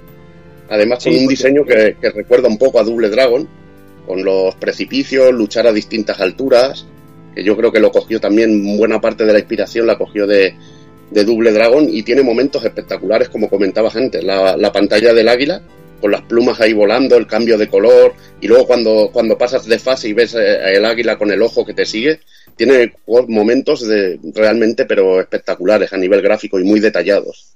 O en la Villa de la Tortuga, que también vemos que vamos sobre el caparazón de la tortuga, ¿sabes? Que le podemos ver la cabeza, cositas así también están muy guapas. Lo que decís antes del color, es que el juego tiene como una especie de pátina por delante de, la pantalla, casi como si fuera un manto así que te deja verlo todo un poquito como un poquito más borroso, un poquito como más, no sé, como un tono así de, de tierra. A mí siempre me da la sensación como si hubiera tormenta de arena, siempre, que se ve un poco así como borrosillo, pero no sé, pero en aquel momento entrar al salón recreativo y ver esta máquina era una auténtica, era una auténtica locura porque llamaba muchísima atención. Siempre, no sé por qué tengo la sensación de, relacionar esta recreativa con, con Shinobi. O sea, son como dos máquinas que tengo muy marcadas ahí de entrar al salón recreativo y verlas siempre. Shinobi y el Golden Axe, no sé por qué. Siempre, incluso date cuenta que el Shinobi, el primer el Shinobi, el del primer Shinobi de recreativa, tenía también con este, como este tono apastelado. En algunos, sobre todo en la, en la primera pantalla. ¿Sabes? Que no sé, una auténtica delicia. Sí, además eso, además de todo esto, pues unos sprites grandes, sobre todo los enemigos, lo que hemos Sí. comentado, lo- los gordos, El lo, martillo. lo- de propio de Atade, los dragones, la verdad es que están muy bien. Escenarios como le gusta a lleno de vida ahí, si no podéis ver el ojo del águila ahí de un lado a otro. A tope. Y un buen número de sprites en pantalla también. Y, y tampoco recuerdo de excesivas ralentizaciones. No, No. En algún momento de la, quizá la pantalla del águila cuando pasan las, las plumas y todo eso, quizás sí que haya un poquito de algún tironcillo, pero no, Vamos, no sí. sufría demasiado el juego. Y ya va para ir cerrando Golden Axe en sí, el tema del sonido. Eh, la banda sonora está realizada por Toru Nakabayashi, que es responsable de otras cositas como Thunderblade. Y que hablar de la, de la banda sonora, yo creo que el, el tema de la intro, el de la primera fase son Sí. súper míticos. O sea, yo creo que si lo ponéis en el, en el trivial, yo lo acierto el- con los dos primeros, con las dos primeras notas, ya te lo digo. El Wilderness es que es clásico total, tío. Clásico total. Luego ha sido, también ha tenido sus arranch y eso, pero es que esta música es, bueno, es Golden Axe, tío. Mm. Es que pega como un guante. Sí, sí. Y luego Evil, la, la locura de las voces digitalizadas. Y luego lo comentaremos también en las curiosidades, quizá, pero una auténtica locura. Yo también lo he descubierto relativamente hace poco. Hace unos años que un colega me dijo, mira, mírate el vídeo este, porque yo, claro, yo tampoco he visto Conan el Bárbaro o Rambo en su versión original. Pero es que pillaron los gritos de Rambo y Conan el, el Bárbaro, de, de- de lo que es la versión inglesa, de la versión original, y los trasladaron a Golden Axe. Sí, además los gritos, estos son el grito ese típico que sale en 100.000 películas. Sí, sí, No bueno, mal. eh, no, no, es el grito, no es ese grito exactamente. ¿No? Por ejemplo, es el grito de agonía de cuando clavan al tío aquel con el con la trampa eh, en Conan el Bárbaro, cuando le Ujú. hace la trampa y, y clava uno de los bestias de- del malo final, como llamo yo, que lo clava ahí como una especie de es como una especie de muelle con un pinchaco. ¿Te acuerdas? No sé si te acuerdas de Sí, esa sí, sí, escena sí, que pega un pega un grito ahí brutal. Esa voz está capturada para cuando mueren jefes. La voz de, de los gritos de los aldeanos también es un grito de cuando de, de Rambo, cuando el pelirrojo este, el que nos molaba de el Caruso, el de joder, ahora no me sale, el de CSI Miami, coño, Sí, ahora sí, no me sí. salía, El Horatio. Eh, el Horacio, ahí ves, ahora ya me, la, me has dado bien el apunte. El amigo Horacio, pues allí cuando le en la de en la de coño, en la de Rambo, Rambo. Bueno, iba por el bosque, iba por el bosque y cae en la trampa esta que se pincha ahí los pies y pega un, pega un alarido de la hostia. Pues ese alarido también está digitalizado. Mm. Cuando cae el tío del helicóptero de Rambo, cuando se carga el poli cabrón que le está jodiendo desde el helicóptero con la piedra, que cae al vacío, eso también está en Golden Axe y en la secuela. O sea que pillan un montón de voces de, de Conan el Bárbaro y Rambo, las digitalizan y las metemos en el juego ahí de gratis. Algo que sería totalmente impensable ahora mismo, por los derechos y cosas de estas. Sí, sí, sí. Pero Bueno, también vaya, date cuenta tú a darte cuenta de eso en aquel momento porque Yo lo, el recuerdo que tengo del salón recreativo era de escuchar las 800 máquinas al mismo tiempo. O sea que también para ser consciente del sonido de una máquina era jodido. y bueno, vamos un poquito con las versiones. Quizá empiezo por la, por la más mítica, además, que era una versión que hizo que se, que se vendiera la Mega Drive. Porque antes de que apareciera Sonic, seguramente era el juego más, emblemático de la consola por parte de Sega. Y es sin duda, la versión de, Mega Drive de, de Golden Axe es que es cojonuda. Es inferior técnicamente al original, porque la verdad le faltan detallitos como los tíos cuando mueren que se quedaban allí como transformados en piedra, faltaban detallitos así, menos voces digitalizadas, por ejemplo que cuando la música se corta cuando hay una voz digitalizada, porque la verdad para ser una Mega Drive no estaban mal. Y bueno, lo mejor de este juego, que conserva sobre todo la jugabilidad, conserva el contenido del juego y además lo expande, porque ofrece una fase totalmente nueva y un enemigo final totalmente nuevo en la saga, que se llamará Deathbringer, que es como una versión de una versión travesti de, de Death con unos colores chillones que parece bueno una transformación de cuarto nivel de Son Goku o de, o de Vegeta, ¿sabes? De aquella la, la Drag Queen Transformation, pues más sí, o menos igual. Así es el Deathbringer. La sí, verdad que, cuando te pasabas el juego, ¿no? Cuando terminabas ya con Death aparecía este, este nuevo nivel. Sí, este bueno, la escena, la escena que comentaba antes Jordi, que estaban los dos, los reyes, bueno, el príncipe, no sé si era el príncipe, el rey y la reina, o el rey y la princesa, no, ahora no me acuerdo, los bajaban y te decían, oye, el verdadero mal está aquí dentro, no sé qué, y te daban acceso a esta fase y al enemigo final, el verdadero, dijéramos, de, de la versión de, de, Mega Drive. Que bueno, que también pierde la escena que, por ejemplo, van las culebras y forman al de Azader, que es mítica en la máquina, no está en Mega Drive. Pero bueno, ¿qué, ¿qué, le vamos a hacer? Al menos pues, tenemos una fase nueva y tenemos enemigo final nuevo. Además de todo esto, te incluye un modo duelo que nos permite jugar uno contra uno, contra, contra otro player, o jugar contra la máquina, con una, una serie de retos, de retos, perdón, de retos, de retos. De restos. De, de restos. la verdad que el modo duelo yo me divertí bastante jugando con los colegas y, no se me daba mal. Eh, mención especial también de, la versión de Mega Drive, la, portada de, del juego japonés, que es una auténtica delicia. La portada principal está bien, pero lo que trae de fondo es en la contraportada es un dibujo, pero realmente increíble, una, una auténtica obra de arte. Y bueno, poco más que decir. A mí es un juego que, que me chifla, lo tengo en Mega Drive, es una de las conversiones que hay, en un cartucho encima con poquísima memoria y un aprovechamiento total de, de las posibilidades de, de, Mega y dando un juego arcade, arcade total. Para mí, y lo de, la, de, la, poca memoria del juego, eso fue lo que aprovechó Paco Pastor en su momento para sacarlo junto a Street of Rage. Para, y, y no sé qué otro juego era también para hacer el, mega, el pack Mega Acción. ¿Cómo era? ¿Street of Rage? ¿Este? ¿Y cuál era el otro? Eh, a ver, es que ahora no me acuerdo. No me acuerdo ahora. Yo me acuerdo del pack del Revenge of Shinobi y el Street of Rage, pero. Y venía también el Golden Axe. Era ese, era el Shinobi. Era así, era Revenge of Shinobi, eran los tres, el pack Mega Acción. Vale, yo, vale. mira, yo ya te digo que, que es espectacular la versión de Mega Drive. Bueno, mira, hablando de recopilatorios, recopilatorios pues qué mejor para hablar un poquito de la, la, versión que hubo también para Mega CD, que venía dentro del Sega Classics Arcade Collection, que era un 4 en 1, eh, que salió en 1992, que venía junto al Columns, el Revenge of Shinobi y el Exit of Rage. Estos cuatro sí. juegos. El Columns era el que estaba un poquito ahí fuera de, de lugar, pero bueno, oye, y luego, que luego en 1993 llegaría la versión 5 en 1 que incluiría también el Super Monaco GP, también, que era otro clásico del momento. Esa es la que llegó a Europa. Y bueno, el, el recopilatorio venía incluido con el venía incluido el juego con el Mega CD, aunque también se podía comprar por separado. Eh, y luego también, eh, también había un pack en el que venía junto al pack de, de Sherlock Holmes de, de Mega CD.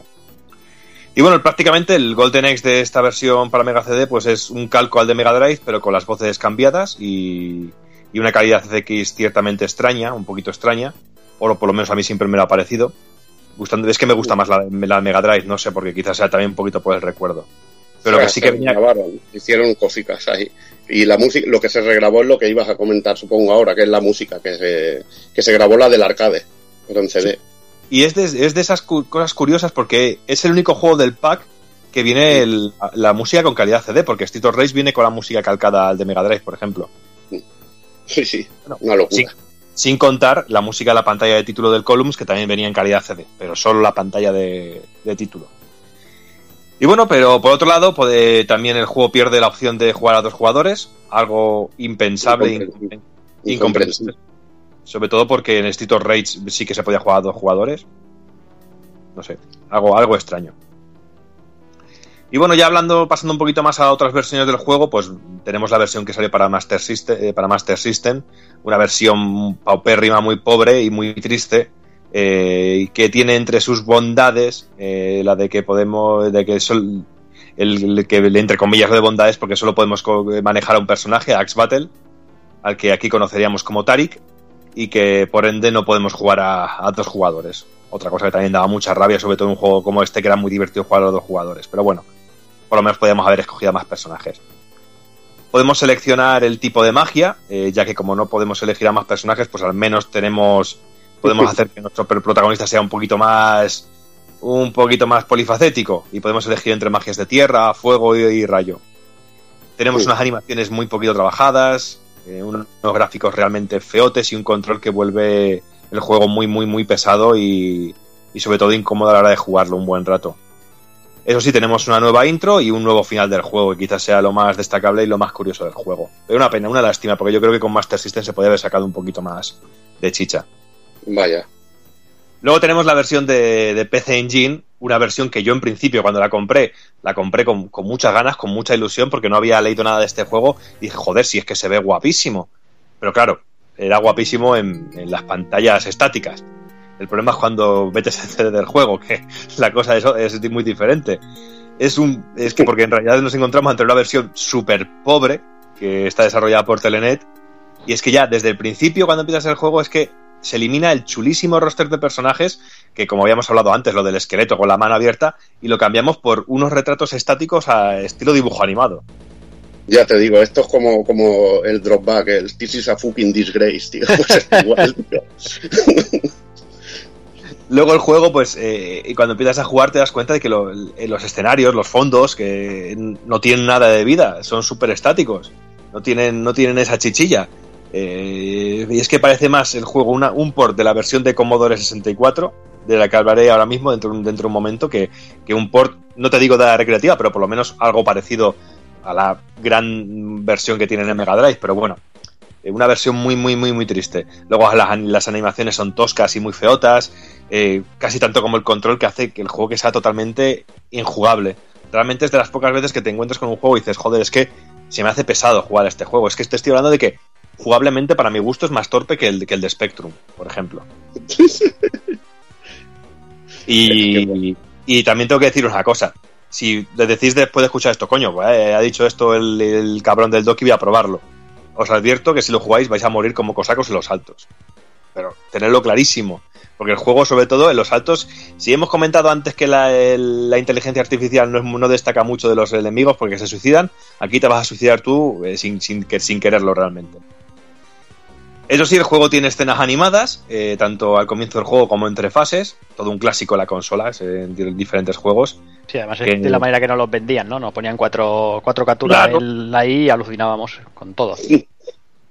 que, que intentaban meterte un poquito más en la historia, pero también la calidad de las animaciones y de, estos, de estas escenas era un poco triste, o me ha parecido muy tristes. Y luego una, la- una banda sonora con, con remezclas de temas clásicos, con una calidad ciertamente cuestionable también, pero que al menos tienen su puntillo y resultan originales y algo fresco. ¿Sabes? Que es que realmente es lo que más destaca del juego. Y para coronar, coronar esta maravilla de, de- de versión, no tendremos la opción para jugar a dos jugadores. Bravo. ¿Qué más quieres? ¿Qué, qué más puedes pedir? Esto fue, bueno, me imagino que los usuarios de PC Engine acostumbrados a buenas conversiones de máquinas de Sega, porque los Run, eh, yo no lo he probado, la verdad, pero me dicen casi todo el mundo, dice, es que está hasta incluso mejor que el de Mega Drive, o me dicen ya di- directamente, es mejor que el de Mega Drive, y el de Mega Drive me parece una conversión bastante buena, pues encontrarte con este Golden Axe así, y además en CD, tío, tiene que ser duro, para sobre todo para el que esperara, bueno, para, para lo que era de esperar en una PC. El que sí que me ha sorprendido, por ejemplo, ha sido la versión de, de Wonders One. Eh, una versión que me ha parecido más que digna, sobre todo viendo el potencial que tiene la máquina. Siendo de unas de las versiones más difíciles del juego, que tiene una dificultad muy, muy elevada. Y no tenemos que fiarnos de, de que los enemigos nos ataquen únicamente de dos en dos. ya que aunque menores en número son mucho, pero mucho, mucho, mucho más agresivos y realmente no nos perdonan ni una. Como fallemos el timing con cualquier enemigo, podemos darnos por muertos si no tenemos mucho cuidado. Y sorprendentemente, sobre todo para lo que es la máquina, tenemos todos los ataques, aunque ciertamente retocados, incluso el golpe en carrera y salto, que también me sorprende que, joder, con la, pequeñita consola de, de Bandai, eh, que, pueda también hacer este tipo de cosillas, que me ha parecido fantástica. Me ha sorprendido, no la conocía y es de las que me he quedado con el culo torcido cuando lo, cuando lo he visto.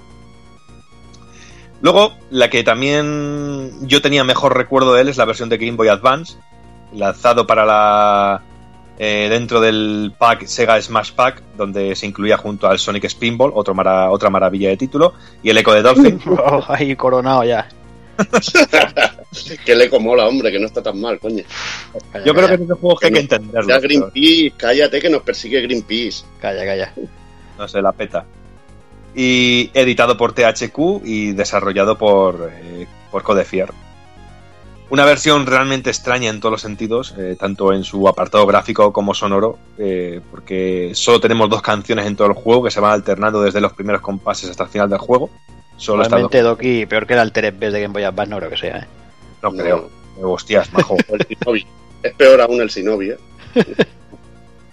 Y luego la, caja de impactos de los enemigos, así como la detección de colisiones, deja muchísimo que desear, sin saber si estamos golpeando o no estamos golpeando. Es una sensación bastante rara desaparece el modo 2 player en el modo de, eh, principal de juego. Y es que yo no, entiendo qué, manía de quitar el modo de dos jugadores de un juego como este. No creo que tampoco requiera mucha más memoria para el juego que sea un, no sé, no soy programador ni desarrollador, pero macho, no sé. Es que en juegos como esto me parece de perogrullo, realmente tener un. Sobre todo para una máquina como Game Boy Advance, no entiendo cómo lo puede poner como un sistema de dos jugadores.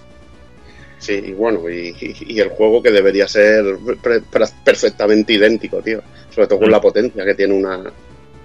que, no sea la música buena, porque el chip de sonido de la Game Boy Advance era bastante pobrecico.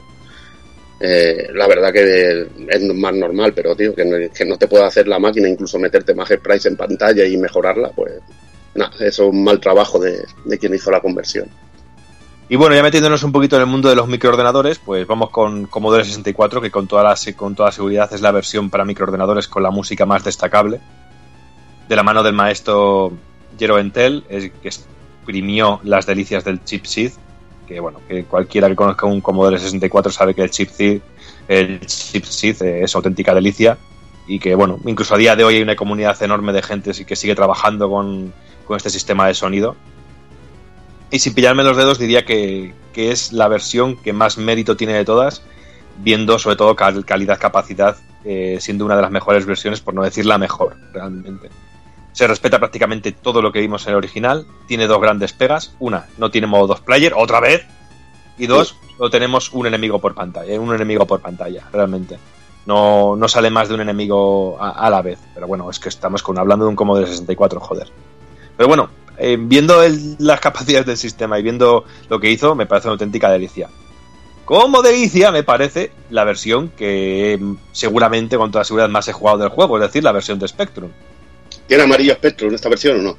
Tiene amarillo Spectrum, y tiene azul Spectrum, y tiene verde Spectrum. Vendida, vendida. Ahí está, lo tiene, lo tiene todo, lo tiene todo.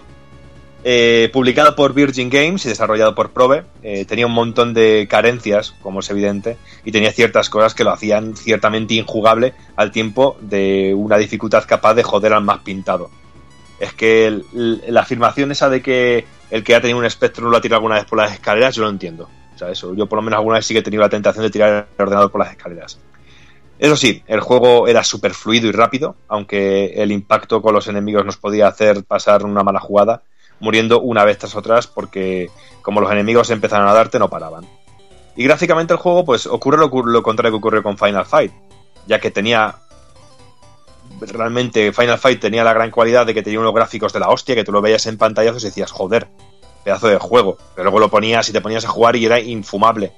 ¿Sabes? Que es que no aguantabas ni dos minutos jugándolo. Pero luego, por ejemplo, el, eh, este Golden Axe, los gráficos están mucho más reducidos, eh, eran mucho más feotes, reconocías lo que había, pero a nivel de juego era súper fluido, súper divertido y, súper jugable y te recordaba la jugabilidad al juego. Y no sé, hay cada uno que, valore lo que más le interesa. Gráficos buenos y mala jugabilidad o unos gráficos más recortados y una buena jugabilidad. Pues yo me quedo con lo segundo y este Golden Axe lo tenía para, para Spectrum. Y eso sí, merece la pena destacar las animaciones, y es que hablando de un Spectrum, aquí pobre, eh, Probe hizo un trabajo eh, para quitarse sombrero. Sí, pobre, Pobre, pobre. muy pobre. Oye, está muy que bien. Solo, tenía- solo tenían seis colores o ocho, eran muy pobres. Sí. Eso sí, que si era pobre era el, el- el número de continúes que teníamos, que era un- una, una auténtica pena. Y todo un billete, hay que decirlo, que sí que podíamos jugar a dos jugadores, ahí está, y todo era mucho más sencillo, a dos players. Mm, Yo siento tener que entrar aquí a meterle caña a Borja, porque sabe que como yo, que, que- que como él, yo he tocado mucho Spectrum y la verdad es que, que- lo he disfrutado y mucho, pero tengo que decirle que Golden Axe sí, jugablemente no estaba nada mal. Y así como, como con- comenté en el programa de Ghost and Goblins, que el Ghost and Goblins me pareció la repolla, me parecía brutal la conversión, aquí tengo una queja, Doki, que, que no sé si estarás conmigo. Hablábamos antes de, de la magia de Tyris, Sí, del dragón. Recuerdo poner el juego, decir, hostia, qué guay. Empezar el juego, empezar a coger pociones, empezar a coger pociones, rellenar la barra a tope, soltar la magia y hacerme la misma puta magia que con una poción. Sea, daba igual que tuvieras una o un trillón que siempre hacía la misma puta magia. Y eso Date me mató, cuenta. tío, eso me mató. O sea, yo venía ahí con el flipe diciendo, "Buah, voy a ver el dragonaco aquí de la hostia en mi Spectrum. Amarillo. Aunque Eso me mató, tío. Dije, me cago en su tío, menudo, menudo tipo. Y le cogí una puta manía al juego, tío. le cogí odio ahí visceral a tope, tío. Ya dije, a la mierda, tío, no juego más. es normal, yo lo entiendo, yo lo entiendo. Me mató, porque es eso, no vas ahí con la, con la emoción, ¿no? Decir, hostia, va, voy a, voy a, a jugar las dos primeras fases, le voy a, a rellenar las pociones a, a máximo. Y voy a pegar aquí el dragonaco, que vamos, que esto tiene que ser la hostia. Y, Claro, y pero encontrarte ahí el pastel y decir, hijos de puta. A mí también, yo- todo eso lo entiendo perfectamente y te apoyo, porque a mí, por ejemplo, con el Altered Beast de, de Spectrum, también fui a ver la transformación, el vídeo de transformación, y más que en un lobo parecía que te transformabas en un caniche. y, y- y daba mucha pena, ¿sabes? Pero bueno, oye, eh, la limitación del momento. Sí, sí, sí, no, lo que había, lo que había, está claro. Y siguiendo con las versiones, pues oye, pues tenemos la versión de Atari ST que, que tampoco la conocía y que visto lo visto y lo poquito que he podido meterla, poner las manos encima, pues me ha parecido una versión también muy digna y muy cercana, o por lo menos a primera vista, lo que, al porqué nos, que nos ofrecían a- en Mega Drive. Está a kilómetros, ¿eh? Y por no decirte más. Sí, Pero pero bueno. Y, a- y ayer, ayer, mira, ayer precisamente hablaba con Roberto, que Roberto ya sabes que, que tuvo un Atari ST y lo sabe bien Jordi. Y le comentaba, digo, hostia, eh, la versión de Atari ST del Golden Axe, digo, ¿qué tal contra la de Mega Drive? Y me dijo, resto infernal. Dice, no se podía ni, dice, muy mala, muy mala. Gráficamente podía ser resultona, pero nada que ver, nada que ver. sí, pero me refiero a eso, que si tú a primera vista el juego, pues que sí que puedes ver que a nivel de gráficos, de escenario, de, de- de- de Sí. sprite de personajes, pues sí te puede parecer que está cercana por lo menos al- a la versión de Mega Drive. Sí, sí, pero es la fluidez del juego y la jugabilidad donde te mata y recortes de sprites en pantalla, porque el de Mega te podía poner bastante chicha en pantalla y aquí está recortado en esto. Algo que pasa también en la de Amiga, pero la de Amiga está mejor.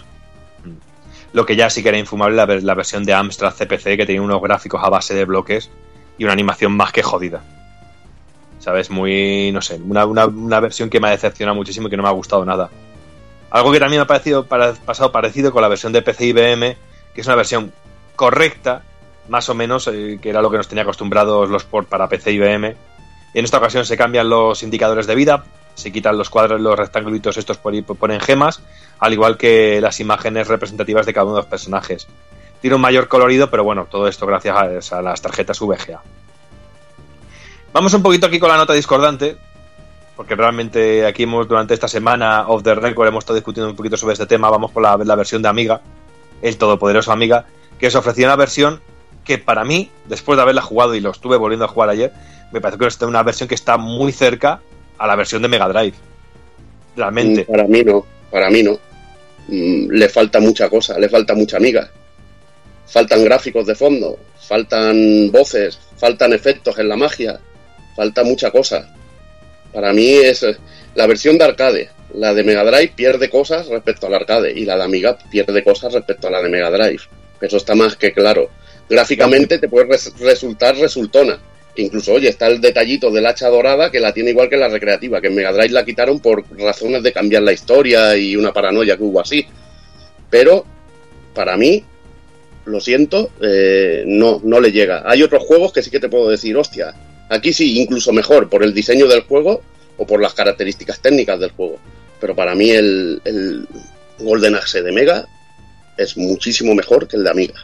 Pero lo que sí no me puedes negar que, que, es la versión que está más cerca, estas dos versiones, tanto la de Mega Drive como la de Amiga, son las dos versiones que están más cerca de, de, de la sí, eso, no lo, eso no te lo negaré, pero hay un, hay un escalón, hay como escalones, ¿sabes? Las otras luego están muchos escalones por debajo, pero ahí hay un pequeño escalón.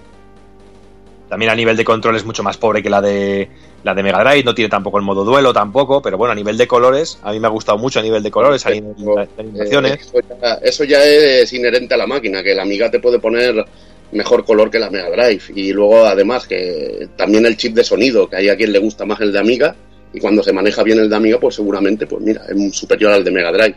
A mí personalmente, cuando maneja, hay un tío que sabe hacer música en Mega Drive, para mí es una pasada. Y bueno, eso ya es una cuestión para mí de, de gustos, y bueno, puedes entrar en lo técnico, muchas discusiones, pero la, en la discusión de cuánto color puede poner en pantalla, pues el Amiga la verdad que, que ahí puede, puede ser mejor en esto pero lo que es la jugabilidad, gráficos de fondo, todo esto, no, no. Para mí ahí no, no hay color y por eso está un escalón por encima o dos o, o los que cada uno quiera considerar. Y bueno, ya iremos con la versión de Play 2, ¿no, Evic? Ya que nos vas a comentar sí, alguna cosilla. Sí, ya, ya, no me acuerdo, me calienta aquí con la discusión aquí rajando y ya, me, ya se me va la olla, tío. Ahí el, el Doki echándome un capote, como siempre. Golden Axe apareció en la, en la colección de, de, Sega 3DS para, para, Play 2 y al igual que otros engendros como las versiones de Afterburner y Outrun, nos llegó en un recopilatorio de cinco restos venidos directamente desde el infierno, del infierno 3D y de la Q3 máxima. Es un horror gráfico y, por qué no decirlo, una desgracia jugable. Cogieron las fases del Golden Axe, las hicieron mega largas, que te podías tirar un año haciendo la misma mierda con una jugabilidad horrorosa. O sea, era, es, es un horror. Es que es como cogerlo, coger la primera fase y no ponerle, ¿sabes? Ni, un, ni, ni, el montículo que sale para subirte ni nada, sino okay. todo tira para adelante y ve cargándote enemigos, pero de una manera súper trapera. Bueno, lo único, lo único bueno de esta versión es que tiene, que tiene una música rancho orquestada que está increíble y el tema Wilderness de la primera fase suena espectacular, está muy bien, muy chulo. Ojalá le hubieran metido una opción para jugar al arcade con esas músicas a ranch. Entonces sí que me, sa me, sacaría el sombrero y diría, hostia, esto es cojonudo. Yo me compré el juego, ¿no? Por el cariño que le tengo a Sega y sus arcades. Pero es que tengo que reconocer que es un resto infernal.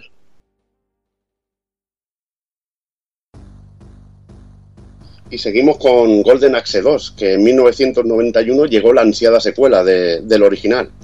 En este caso, una segunda parte que iba a ser un juego exclusivo para consola. Y, bueno, como era la época, pues las 16 bits de Sega para Mega Drive. Eh, que bueno, eh, como he dicho antes, era un juego de culto el primero en Mega Drive, antes que Sony, que seguramente Golden Axe era lo más conocido y Sega nos sorprendió, bueno, nos sorprendió, nos dio esta segunda entrega que todo Dios pedía gritos. En esta ocasión, el una vez derrotado Dargul regresa para tomar su venganza y crear, y crear el caos en Yuria. Se ha apoderado de la legendaria Golden Axe, símbolo de paz y prosperidad, con el fin de emplearla para pues, pa, pa que la va a emplear un tío de estos, pues para arrasar los pueblos, liarla y, y joder a todo Cristo. Malín más, más o menos como el Mariano Rajoy, que seguro que tiene la Golden Axe.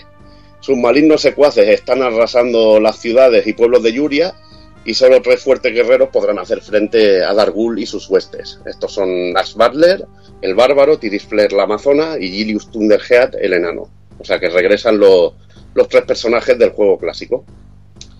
En cuanto a la jugabilidad, pocas novedades respecto a la primera entrega, con un desarrollo prácticamente calcado y con algún que otro sutil cambio. En principio, el más sorprendente es que podemos usar la cantidad de magia que queramos y aprovechar las que sobran, que era algo que pasaba en, en, el anterior Golden Axe, que tú gastabas una magia y si, por ejemplo, tenías en el nivel 3 y pasabas un par de, de magias hacia el nivel 4, gastabas todas y no podías aprovechar las que sobraban. En este caso, tú dejando pulsado el botón, seleccionas todas las que gastas y la magia va eh, respecto al nivel bueno que te sale en, la, en, la, en, el dibujito, ves que se van iluminando y lo paras en el momento exacto y, usas las magias que quieras y las sobrantes las conservas. Esto va bien por si quieres, por si quieres utilizar una sola y, y no te, y te conviene guardarte otra para, para algún momento chungo. También hay pequeños cambios cosméticos en los personajes, en sus armaduras, que tienen un, el aspecto un poquito diferente. Unas hombreras por aquí, unas tobilleras por allá y ya, ya hemos hecho personajes para la secuela. Eh, Axe Butler cambia de elemento mágico, de tierra a viento, Gilius cambia de electricidad a tierra y Tiris Flare sigue usando el, el fuego. Cuando aturdes a un enemigo puedes lanzarlo con una llave en ambas direcciones, algo que no podías hacer en el anterior, que acababas el combillo y lo tirabas hacia adelante solo. Y además los lanzas con mucha más fuerza y va bien para arrasar y controlar a cuando hay muchos personajes en pantalla, tirar a uno y, y hacer caer a todos los que, los que hayan por ahí. El golpe doble también es distinto, porque ahora ataca hacia adelante y hacia atrás. Es un poquito quizá más práctico que, que el golpe doble que tenía el anterior Golden Axe.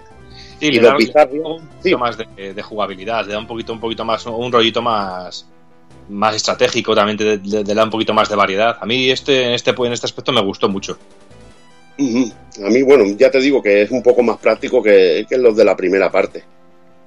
Luego también los Bizarrian, eh, sobre los que podemos montar en Golden Axe 2, son muy similares a los de la anterior entrega, en la que nos encontraremos una versión con armadura del, Chicken Leg, de lo que es la cocatriz, un dragón verde que tira coces, la verdad es que este es bastante inútil, es bastante grotesco este, este dragoncillo, y un dragón rojo que escupe fuego, que este va bastante mejor. Los duendecillos que nos daban pociones en la anterior entrega se han sustituido por hechiceros, que pueden atacarnos cuando, nos cuando no estamos en una fase de bonus y nos dan libros de mágica o de libros mágicos o vidas según sean azules o verdes, igual que pasaba en el, en el otro juego. A mí me gustan más los enanos, tío. No sé. Sí, los enanos más... tienen carisma. Lo de patear sí. enanos mola más. Lo que pasa es que estos magos así parecen yaguas y parecen así al orco este de He-Man, tío, y tienen ese aspecto también cachondo, tío, que también están bien. Pero bueno, que es lo mismo, pero con otra, con otra piel muchos de los enemigos que encontrábamos en la anterior entrega regresan armados con otras armas, como los esqueletos con guadañas, hay nuevos enemigos como los hombres lagarto muy interesantes que llevan un escudo y son bastante cabroncetes, y los jefes, a pesar de, ser diferentes en el aspecto visual, también guardan mucho parecido a los de Golden Axe. Ya nos vamos fijando que es una secuela que es muy continuista. Bueno, ya lo comentaré más adelante eh, para lo que se va viendo que, que la verdad que, pocas diferencias hay en sí, el corazón se mantiene mucho del juego. El sistema también de puntuación se conserva, al igual que el modo duelo contra la máquina o otro jugador. Eh, iremos sobre, iremos pasando las aventuras durante siete niveles el, y el último de ellos consiste en un enfrentamiento final con Dargul, que no es ni siquiera una fase de estas que vas avanzando, es simplemente una sala con el enemigo final. La verdad, bastante cabroncete. Es capaz de usar magias como tú y, y la verdad que, que, las usa a lo bestia. Y los escenarios pues son la ciudad arrasada, Ravage, eh, Ravage Village, las ruinas, la torre, la garganta del dragón, la cueva de la garganta del dragón, que es una fase preciosa de lava, eh, las puertas del castillo y el castillo, y bueno, y ya pasamos a la cámara donde se encuentra Dargul. Eh, gráficamente mejora respecto a la primera entrega de Mega Drive con un mejor uso del color, la verdad que es mucho más vivo, y llegas a encontrarte auténticas bizarradas, sobre todo en las paletas de color de algunos enemigos, que tienen unos colores realmente muy vistosos y que en muchas ocasiones no pegan mucho, pero bueno, está muy, muy bien. El scroll es muy suave y tenemos mucha acción en pantalla, eso sí que mola, que la verdad que te salen cuatro o cinco enemigos, más tus personajes, pueden juntarse seis sprites y la verdad que mola. Los gráficos están detallados y destaca especialmente la fase que he comentado de la garganta del dragón, con un scroll en varios planos y un efecto de calor en el fondo y el río de lava que se mueve también en varias capas, que la verdad que está alucinante. Y aquí es donde se aprovecha bien la Mega Drive. Que dices, hostia, este tipo de efecto mola y este escenario llega a ser incluso, mira, si hubiéramos usado más escenarios de este tipo, podríamos hablar de, de, de mejor en ese aspecto que la recreativa y todo, que la primera recreativa original. Pues bueno, la verdad que no, que esto solo pasa en un nivel y en el resto pues te encontramos un scroll en un plano único y la verdad que sin gráficos tan detallados como tenía la, la, primera recreativa. Las magias lucen muy espectaculares y otra vez sobre todo la de Tiris, con que aparece un dragón de fondo brutal. Pero igualmente como dice Jordi, me, me, gusta más la del primero, que aparecía el dragón por el lado arrasando todo y era más, era quizá más contundente. La animación es muy buena, al igual que la sensación de impacto sobre los enemigos, o sea que la jugabilidad la conserva respecto al primer juego y eso es muy importante. En cuanto al sonido, pues la música de Golden Axe es maravillosa. Desde que enciendes el cartucho flipas, sobre todo con la música de la pantalla de título, que tiene una contundencia bestial. La percusión que se escucha, los tamboracos, tío, es que es alucinante, tío. La batería es brutal, es brutal.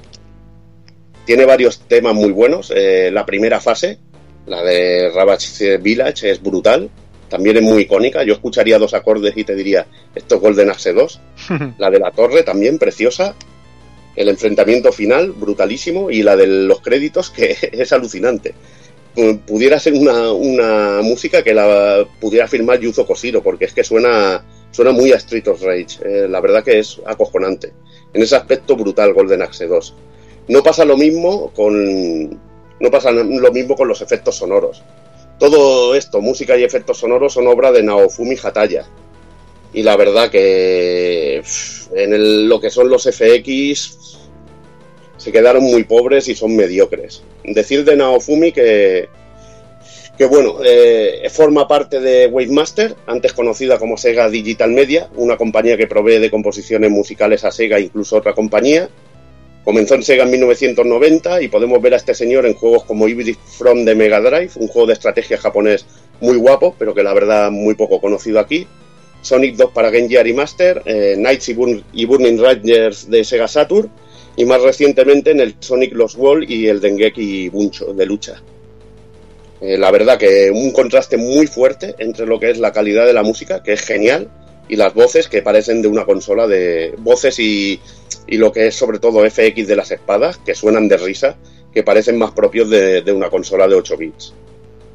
En sí es un título muy continuista, que copia mucho del anterior, y bueno, pero bueno, tampoco es malo que, que un juego sea así. Que Golden Axe 2 copie a Golden Axe 1 y nos ofrezca lo mismo con pequeños o sutiles cambios, a mí tampoco me parece me parece mal, aunque la verdad que podrían haber ido un poquito más allá pero yo lo agradezco y a la verdad que es un buen título y un buen juego de, de mamporros para, para Mega Drive. En cuanto a las versiones, decir que lo podemos encontrar en, en distintas plataformas, pero ya de forma emulada, en recopilatorios, en descargas digitales para Wii, Play 3, 360, los recopilatorios de Mega Drive de Play 2, el que salió para eh, Play 2 y PSP, el que salió para Play 3 y 360 en PC y bueno, y además de, plataformas móviles. Muchas versiones, pero ninguna en otra consola. Y ya en 1992 ya vendría lo que es para mí, o al menos para mí, el Golden Axe, que sería la cumbre de la saga, el Golden Axe Revenge of the Atade, un auténtico genial juegazo que, que, yo recuerdo perfectamente el llegar al salón recreativo y ver el mueble con los cuatro mandos y la gente ahí agolpada para, para jugarlo. Una auténtica maravilla, increíble. Un juego que vería la luz el año 1992 y que tiene la desgracia, entre comillas, de no contar con un port para consolas. Una auténtica pena porque lo que hubiéramos yo, yo, es que hubiera deseado este juego en Sega Saturn, después de lo que saldría después, que hablaremos de él. Porque mm. este juego, como tú bien dices, es el pináculo de, de la saga Golden Axe incluso atreviéndose a decir que mejor incluso que el clásico, porque es una burrada. Y bueno, la historia nos presenta a Deadader, que, que surge de sus cenizas con el propósito de esclavizar al mundo definitivamente. Y en esta ocasión tendremos un planter de héroes eh, dispuestos a parar los pies de lo más variopinto. Un planter formado por cuatro héroes, con los que podríamos incluso jugar a cuatro jugadores, como he dicho anteriormente, simultáneamente. Y esto era una auténtica gozada, poder jugar cuatro a la vez. Porque se preparaban unos pitotes de la hostia. Y lo interesante de estos cuatro personajes, aparte del tema estético y parámetros de combate, es que variaban muchísimo de, estilo de magia y consumo de las mismas. Y esto era algo que le daba un toquecillo también estratégico al juego, sobre todo por alguna cosilla que iremos comentando ahora de los personajes y su estilo de magia. Tenemos a Esther Blade, eh, que es un clon de Axe Battle, eh, pero mucho más eficiente en ataques y combos, siendo una buena opción para estar súper equilibrados, haciendo hincapié en su fuerza eh, y, la magia, y, la magia que tiene de fuego, que es el Spinning Slash. Que era súper impresionante, porque ya el tema de las magias en este juego ya tenía un, un acabado técnico que era impresionante.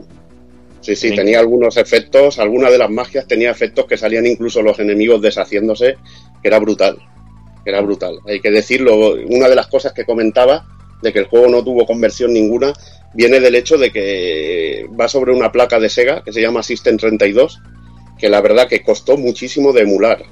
Hay varios juegos, y creo que es el Arabian Magic de Sega también, no sé si Arabian Magic o Arabian Fight, ahora no sé si me falla la memoria, y el Spider-Man, un Spider-Man también, que iban sobre esta placa y fueron juegos que costó muchísimo de emular. Y técnicamente es una placa que hacía auténticos prodigios con sprites. Luego tenemos a Dora, eh, un centauro femenino más que fiable en el combate, con unos pezuñazos que, a mí me hacían partir el culo. Cada vez que daba el pezuñazo al enemigo yo me, me descojonaba, me encantaba. Tiene el consumo de magia más bajo del juego y su magia es furia de tierra. Eh, aparecen piedras volando por todos lados, intercalándose con, rayos. Su arma es, yo siempre decía que era el del programa este de, guerreros De, los gladiadores. gladiadores americanos. Eso, el palo con, las dos almohadillas estas. Al menos nadie ha hecho el chiste de Dora Exploradora, tío, porque si no me mato ya. Yo, yo me he mordido la lengua, ¿eh? eh yo también. Pues yo me ha faltado un pelo para hacerlo, pero bueno. Y su ataque especial era el Keyheim. Muy guapo este personaje, sobre todo a nivel de diseño, qué auténtica delicia. Uy, el siguiente es el que me mola a mí que vas a hablar. Luego tenemos a Little Tricks, eh, es el personaje más, más rápido del juego, armado con un tridente eh, tiene su magia es la más novedosa de todas porque su magia no era ofensiva sino que era de que nos daba vida realmente que hacía crecer pequeños arbolitos de los cuales caían unas manzanas que hacía las veces de recuperación de vida. Y era el personaje pues esencial. esencial. Esencial. Esencial era realmente si con, el ataque este especial que tenía el ninja aquí que este que daba así una vuelta y daba una patada él mandaba a los árboles que yo recuerdo a los árboles como enemigos hijos de puta de este juego eh, volando por todos lados pero los hacías astillas a los árboles al final. Este es que era el personaje, el personaje básico, porque lo de las manzanas que te daban vida, eh, si jugabas a dobles, uno tenía que llevarlo simplemente para curar y que todas las pociones las cogiera él. O sea que era la estrategia, estrategia pura y dura. Y además que este personaje físicamente me recuerda a mí, a, mi amigo Dark Kafka, tío. Lo recuerdo ahí con la horca y por la era ahí caminando. Y es que me recuerda a su juventud, tío. Es, como Dark Kafka en su juventud ahí, por la mancha, en la era, con su orca armado. Little Tricks, tío. Little Tricks. Luego tenemos a Goa, eh, que es la fuerza bruta personificada, eh, que lleva a hombros al clásico dentro de la saga Julius, eh, que tiene una magia que, que, invoca a la muerte. Sí, esta es espectacular también de cojones, tío, es brutal un cráneo peludo gigante y aparece y respira y hace respirar una nube de humo tóxica mortal a los enemigos que se convierten en piedra antes de romperse en pedazos. Es una auténtica barbaridad. Animalada total. Es el personaje más fuerte del juego. Y bueno, a mí me hizo mucha gracia sobre todo ver el homenaje al primer Golden Axe donde, porque podemos ver al enano con el hacha montado a, lomos de este gran personaje. Su, arma es un gran hacha y su ataque especial se llama Cannonball. A nivel gráfico el juego, pues, ¿qué, te puedo decir? Simplemente increíble. Es un salto bestial, destacando sobre todo su, ambientación y sobre todo sus animaciones, donde nos falta un solo detalle. Quizás se pierde un poco este aspecto, entre comillas, más realista que intentaba ofrecer el primer Golden Axe, para dar un estilo más de animación, más de como de más de dibujo, más de dibujo animado, aunque con algún pequeño toque realista, pero realmente le daba un, un, aspecto que, que, era, totalmente increíble y que le quedaba muy bien a la serie. Evitamos ya ese tono apagado con tonos más. Igualmente, igualmente, Doki lo conserva en ciertas partes, porque hay partes muy, muy tenebrosas. Por ejemplo, hay una cueva que es brutal, además el ambiente musical está muy conseguido y tiene, tiene bueno, tiene sus contrastes, como bien dices, es gráficamente mucho más colorista. Es que, bueno, también es muchísimo más detallado. Es el juego, pero muchísimo más detallado, que tiene efectos de scaling y todo. Hay fases que va subiendo hacia arriba con un efectillo de scaling y tienes incluso combates en ellas. Y luego escenarios también más dotados de, de vida en el escenario, como tú sueles decir, con animaciones en el fondo y cosas muy bestias. Es que es un salto cualitativo animal.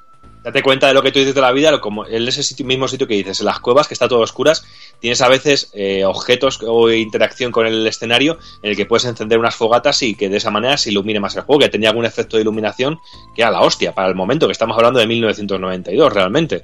Y estamos hablando de de luz y de iluminación dentro de un juego. Y la animación que has comentado es simplemente sublime. Porque yo siempre en este juego me recuerdo que la animación es que te daba la sensación de contundencia que tiene este juego. Que para mí es uno de los más contundentes que he visto en el género de, las hostias. Porque a mí cuando, por ejemplo, le pegabas a algún enemigo humano, de estos tipos humanos, le pegas en la cabeza y pega tres pasos hacia, hacia atrás y cae de golpe, es que era, digo, Buah, el derrame cerebral, le acabo de, acabo de hacer papilla al cerebro de la hostia que le da. Es que iba caminando hacia atrás y se caía, ¡boom! Pero como si fuera un tronco, brutal brutalísimo en ese aspecto. Y el diseño de personajes, el diseño de escenarios, el diseño de enemigos, que tenemos una variedad de enemigos totalmente brutal e, e increíble. No sé, una auténtica, una auténtica delicia que, hace de este juego que sea simplemente, simplemente increíble, que es una auténtica maravilla. Porque no solo hablamos de efectos de iluminación, también efectos de agua, en algún momento que hay agua. Es que, no sé. Las cascadas brutales, tío. Las cascadas, los enemigos enemigos finales, diseño de los nuevos Bizarrian, los de los antiguos, no sé, a mí me parece increíble. Y sí, increíbles gráficamente a nivel de mecánicas, el juego se ha visto más que mejorado añadiendo a la fórmula cositas como una patada que aturda a los enemigos, un ataque en salto mientras corremos, algo que podemos hacer mientras, mientras montamos alguna de las de los Bizarrians que nos, ponen, que nos propone el juego, que también es muy cachondo, lo de ir de encima del escorpión dar dos veces hacia adelante, ir corriendo, saltar y poder hacer ataque en salto con, con el Bizarrian. La picada, la picada que tenía el original la podías hacer con los Bizarrian, que antes los Bizarrian eran bastante inofensivos en ese aspecto, y en este juego son auténticas máquinas de matar. Podemos interactuar, como hemos dicho antes, con el escenario, para entorpecer a los enemigos e incluso liberar presos. Podemos eh, romper una cuerda y que caiga una sábana encima de, los, de un enemigo para despistarle un poco, o romper las cadenas de, de, unos, como hemos dicho antes, que estaban la gente corriendo, pues aquí les podemos liberar y si les liberamos nos pueden dar una poción o un cacho de carne. Cositas así, o lo de iluminar cierta parte del escenario. Cositas así. Tenemos también llaves dobles, que cuando los enemigos están aturdidos podemos hacer una llave, una alta llave que nos remata, que lo podemos incluso hacer a cuatro jugadores, que es increíble. una animalada. Una animalada. Aparte, esta mecánica, Doki, es esencial para pasarte el juego también y para ayudarte a pasarte el juego fácilmente. Porque cuando estás contra un enemigo final, hay un momento que cuando le das varios impactos, se queda como aturdido en el suelo, lo ves como cansado. En ese momento te acercas con los dos personajes o te acercas tres o cuatro, se acercan, lo pillan a la vez y le hacen una llave. Y esto quita una cantidad de vida, pero exagerada. Nada comparado con seguir pegándole mientras está tonto. Es muchísimo mejor hacerle las llaves dobles, triples o cuádruples, según a los jugadores que juegues. Y como no podía ser de otra manera, también en el juego contamos con los Bizarrians. Pero en esta ocasión tenemos algunos nuevos, como las Mantis. que son geniales con, varias, con variaciones. la mantis que pega hostias y la mantis que escupe fuego. Que la que pega hostias cuando le rompe el cuello al enemigo que suena. Es la, es la como suena, macho. Suena como tu ratón, tío, igual. Suena igualito. Igualito. Luego también tenemos los escorpiones, que es una auténtica pasada también, que el, escorpión que, que hace ataques eléctricos, bueno, pues una auténtica pasada también. Y con unos diseños geniales. El diseño del escorpión violeta es brutal y lo que hemos dicho antes, que podemos hacer ataques en corriendo, ataques en salto, pues una auténtica, una auténtica delicia.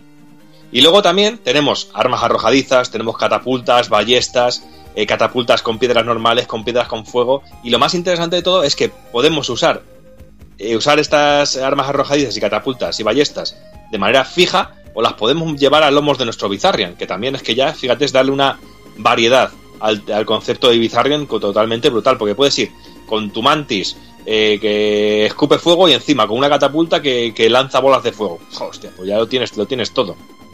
Ya ves, Eso tira ballesta o con las flechas. es que va bien armado. Y, además eh, ir con el Bizarrian y pillarlo, muchísimo más cómodo que usar las fijas. Hmm. Luego también otra de las novedades es que podemos cambiar el personaje cuando continuamos, algo que no ocurría antes. Y tenemos un montón nuevo de, tipos diferentes de enemigos, aunque se hubiera agradecido una mayor cantidad de enemigos finales porque se repiten bastante los unos uno, uno una vez tras otra. ¿Sabes? Pero bueno, a nivel de enemigos tenemos los esqueletos, tenemos los hombres, tenemos eh, tenemos los tipos estos de la selva con, que van con las máscaras tiki. Pues, pues hay, hay, hay, un montón de, de, seres que nos van a atacar y nos van a hacer la vida imposible, que es una auténtica delicia. Hay que decir también que el, el tema de animaciones y detección de impactos en los enemigos es lo que tú has dicho, que es simplemente increíble. Y luego, entre las otras de las novedades, es que tenemos la opción de elegir rutas alternativas, que esto es, muy, está muy interesante porque siempre yo cuando jugaba decía, no, no cojas la de la cueva, que es, la, que es el camino difícil. ¿Sabes? Que pues, tenía dos tipos de camino, que bueno, que cada uno sería difícil para unos o para otros. Pero yo recuerdo que la, el la primera bifurcación de caminos es aquí en la cueva, donde puedes ir por todo el bosque o puedes meterte por la, por la cueva. Y eran niveles completamente diferentes. Y esto sobre todo le da mucha variedad al juego porque es como poder incitarte a jugarlo varias veces. Ahí está, ahí está. Eso es lo que mola, tío. Además descubrir zonas, decir, hostia, mira, aquí hay una bifurcación y ir descubriendo todas las rutas posibles. Es que mola mucho. Y algo que hemos dicho antes, que no hemos dicho antes, es que en los Bizarrians, cuando hay algunas animaciones geniales, como por ejemplo cuando vamos con Dora, que es un centauro, se le convierte, se, le pues el cuerpo de caballo desaparece, se le ponen unas piernas y se monta helado dentro de encima de los Bizarrians. Y esto es un detallito muy guapo, que a mí me ha gustado mucho. Que la única manera de tirarte a Dora eh, como humana es tirártela encima de un escorpión o de una mantis. Genial, maravilloso. Y bueno, también tenemos ciertos cambios de scroll, eh, pasando en algunos momentos de un scroll horizontal a uno vertical. Eh, en el primer, esto lo tenemos en el primer nivel cuando nos enfrentamos a la primera bicharraca, que es una mujer enorme que se da siempre así con las dos pulseras en las manos. Pues cuando le, tenemos un momento en el que vamos que el scroll cambia y tenemos un scroll, un scroll vertical hacia, hacia arriba. Muy cachondo y que le da un toque más, más profundo al juego que me ha gustado mucho. Lo diremos luego en curiosidades, pero los gritos que pega estas tías son los de Grace Jones en Conan el Destructor. y bueno, luego a nivel de música, pues Evil, cuéntanos un poquito de la música de este juego. Bueno, eh, compuesta por Masanori Takeuchi, también autor de la de Afterburner Climas y Tomoyuki Kawamura de Sega Rally 2, que esta es una pedazo de, de, banda sonora, pero impresionante, la de Sega Rally 2. Decir que es un estilo así muy orquestado, muy estilo de música de, de pelis de bárbaros y, de espada y brujería, y tan clásicas de los años 80 que teníamos ahí con las pelis de Conan, las pelis de Ator, hoy las pelis de Ator, ¿a qué me suena? Es las de como las de Conan, pero de italiano, muy malas, muy Ator el Destructor. Ator el Destructor, me acuerdo de una escena con una araña impresionante, tío. Se tira su Sí, sí, sí, las pelis de Ator. Tendríamos que haber hablado un poco de pelis, ¿no? De, de hechicería, ¿no? Hubiera molado, tío, también. Bueno, hubiéramos enrollado mucho, que somos muy cansinos. Pero bueno, a mí la verdad que me, que me parece música muy chulas. En, en alguna ocasión es casi prácticamente música ambiente, como en la cueva, que la verdad que es una musiquilla que se repite mucho, pero le da mucho ambiente y mucha, mucho aspecto de tensión en ese momento. Está muy bien escogida, pero creo que no llegan al, al nivel del mito de, de, la primera parte, que creo que, que Doki opina lo mismo en este aspecto. Por supuesto por supuesto. Y otra pero, cosa pero es que también date cuenta que es muy difícil superar lo que significó la primera parte y cómo quedó, cómo quedó grabada en su momento. Ya es muy, pero eh, aparte de eso, el juego es, el juego es increíble a nivel musical, pero claro, lo que tenía el, la tonadilla del principio de Golden Axe es, es, insuperable. Es mito, eso es mito. Y mira, pero la, la, verdad es que este juego, lo que bien has dicho al principio, es que eh, quizá no le ganen esto, pero es que lo supera globalmente al, al Golden Axe original. Es una auténtica burrada y uno de los mejores juegos de, del género beaten up, seguramente. Los efectos sonoros también ayudan, que hablando de la música, los efectos sonoros son contundentes y las hostias suenan como panes. La verdad que, lo, como tú bien has dicho al principio, Doki, es que es el pináculo de, de lo que es la, la saga Golden Axe en cuanto a jugabilidad y uno, para mí uno de los mejores beaten ups que demuestra que Sega también era puntera en este género. Sí, además quizás es uno de los ocultos, ¿no? Quizás es de los más desconocidos. Al salir, al no haber versión para consolas y eso, quizás este juego no lo conoce demasiada gente y la verdad que, que, el juego es la hostia. O sea... Ahí está. Es que es muy poco accesible. Yo las veces que, antes de que se pudiera emular, que encima estuvo mucho tiempo, como he dicho antes, sin poderse emular bien, sí Este juego solo lo habíamos jugado aquí en los recreativos del Prat, me acuerdo. Sí, además jugar en un mueble estándar de dos mandos, ese que he comentado aquí de cuatro, yo no lo he llegado a ver nunca. El de cuatro no lo he llegado a ver y el de dos, la verdad que jugué, yo me pasé la máquina con, con el Antoñete, ya sabes quién es, el coleguita Ujú. este mío de aquí, que íbamos de salón en salón ahí echando partidejas y, y nos lo pasamos a dobles. El cabrón se lo pasó con un crédito que llevaba el enano que sacaba la, la vida, que bueno, que sacaba lo- los frutos para rellenarnos de vida.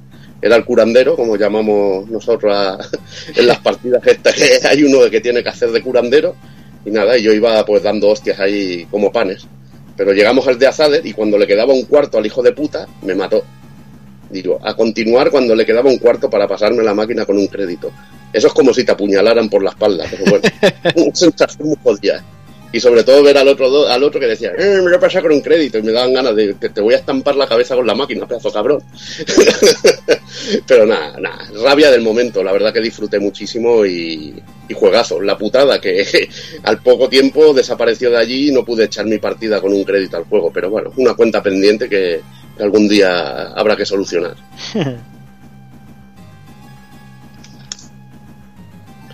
Y seguimos con Golden Axe 3, que la verdad que meses, prácticamente pocos meses después, saldría Golden Axe 3 en, mil- en 1993.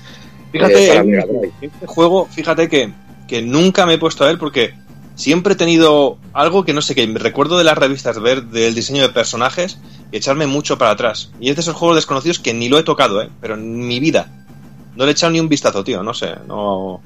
Ahora sí que estoy picado después de, de saber lo que vamos a hablar aquí, pero, pero realmente, no sé. Me, en su momento yo creo que se vendió muy mal este juego. Bueno, lo, pri- lo primero es que no llegó también ni a Estados Unidos ni a Europa, que se quedó en Japón. Yo la tengo el juego porque en el año 2000, cuando hice el, el único viaje que he hecho a Japón, me lo traje. Me traje este, eh, me traje todos los juegos del 3, el Golden Axe 3, el Bare Knuckle 3, que es el Street of Rage 3, y el, y el Splatterhouse 3 de Mega Drive me traje. Y bueno, lo quería tener sobre todo, soy muy fan de la saga Golden Axe. La verdad que es un juego, como tú bien dices, que lo ves en pantalla y te da esa impresión de, hostia, esto me puede decepcionar. Te decepciona en cierto aspecto, pero en otro aspecto tiene ideas muy, muy, muy buenas. Ahora comentaré un poquito, un poquito sobre él y la verdad que echarle un tiento no está nada mal, pero bueno, creo aunque, que se queda aunque- corto aunque- para aunque que no llegara, aunque no llegara aquí a nuestro territorio, sí que recuerdo las revistas hablar de este juego. O sea, sí que- Sí, Pero bueno, tam- también recuerdo cómo se hizo análisis del Splatterhouse 3 y luego no, se quedó la cosa en el tintero. pues ya ves, luego se quedó en Japón y no sé si salió ni, creo que no, ni salió en, en americano, o sea que una no. locura. O sea, bueno, vamos con la historia de Golden Axe 3, donde tenemos un nuevo villano llamado Damut Hellstrike, príncipe de la oscuridad, que se ha hecho con la Golden Axe. Todos estos tienen obsesión por el oro, no sé de dónde saldrán, pero el oro los vuelve locos. Y ha sembrado una maldición sobre todos los guerreros del reino.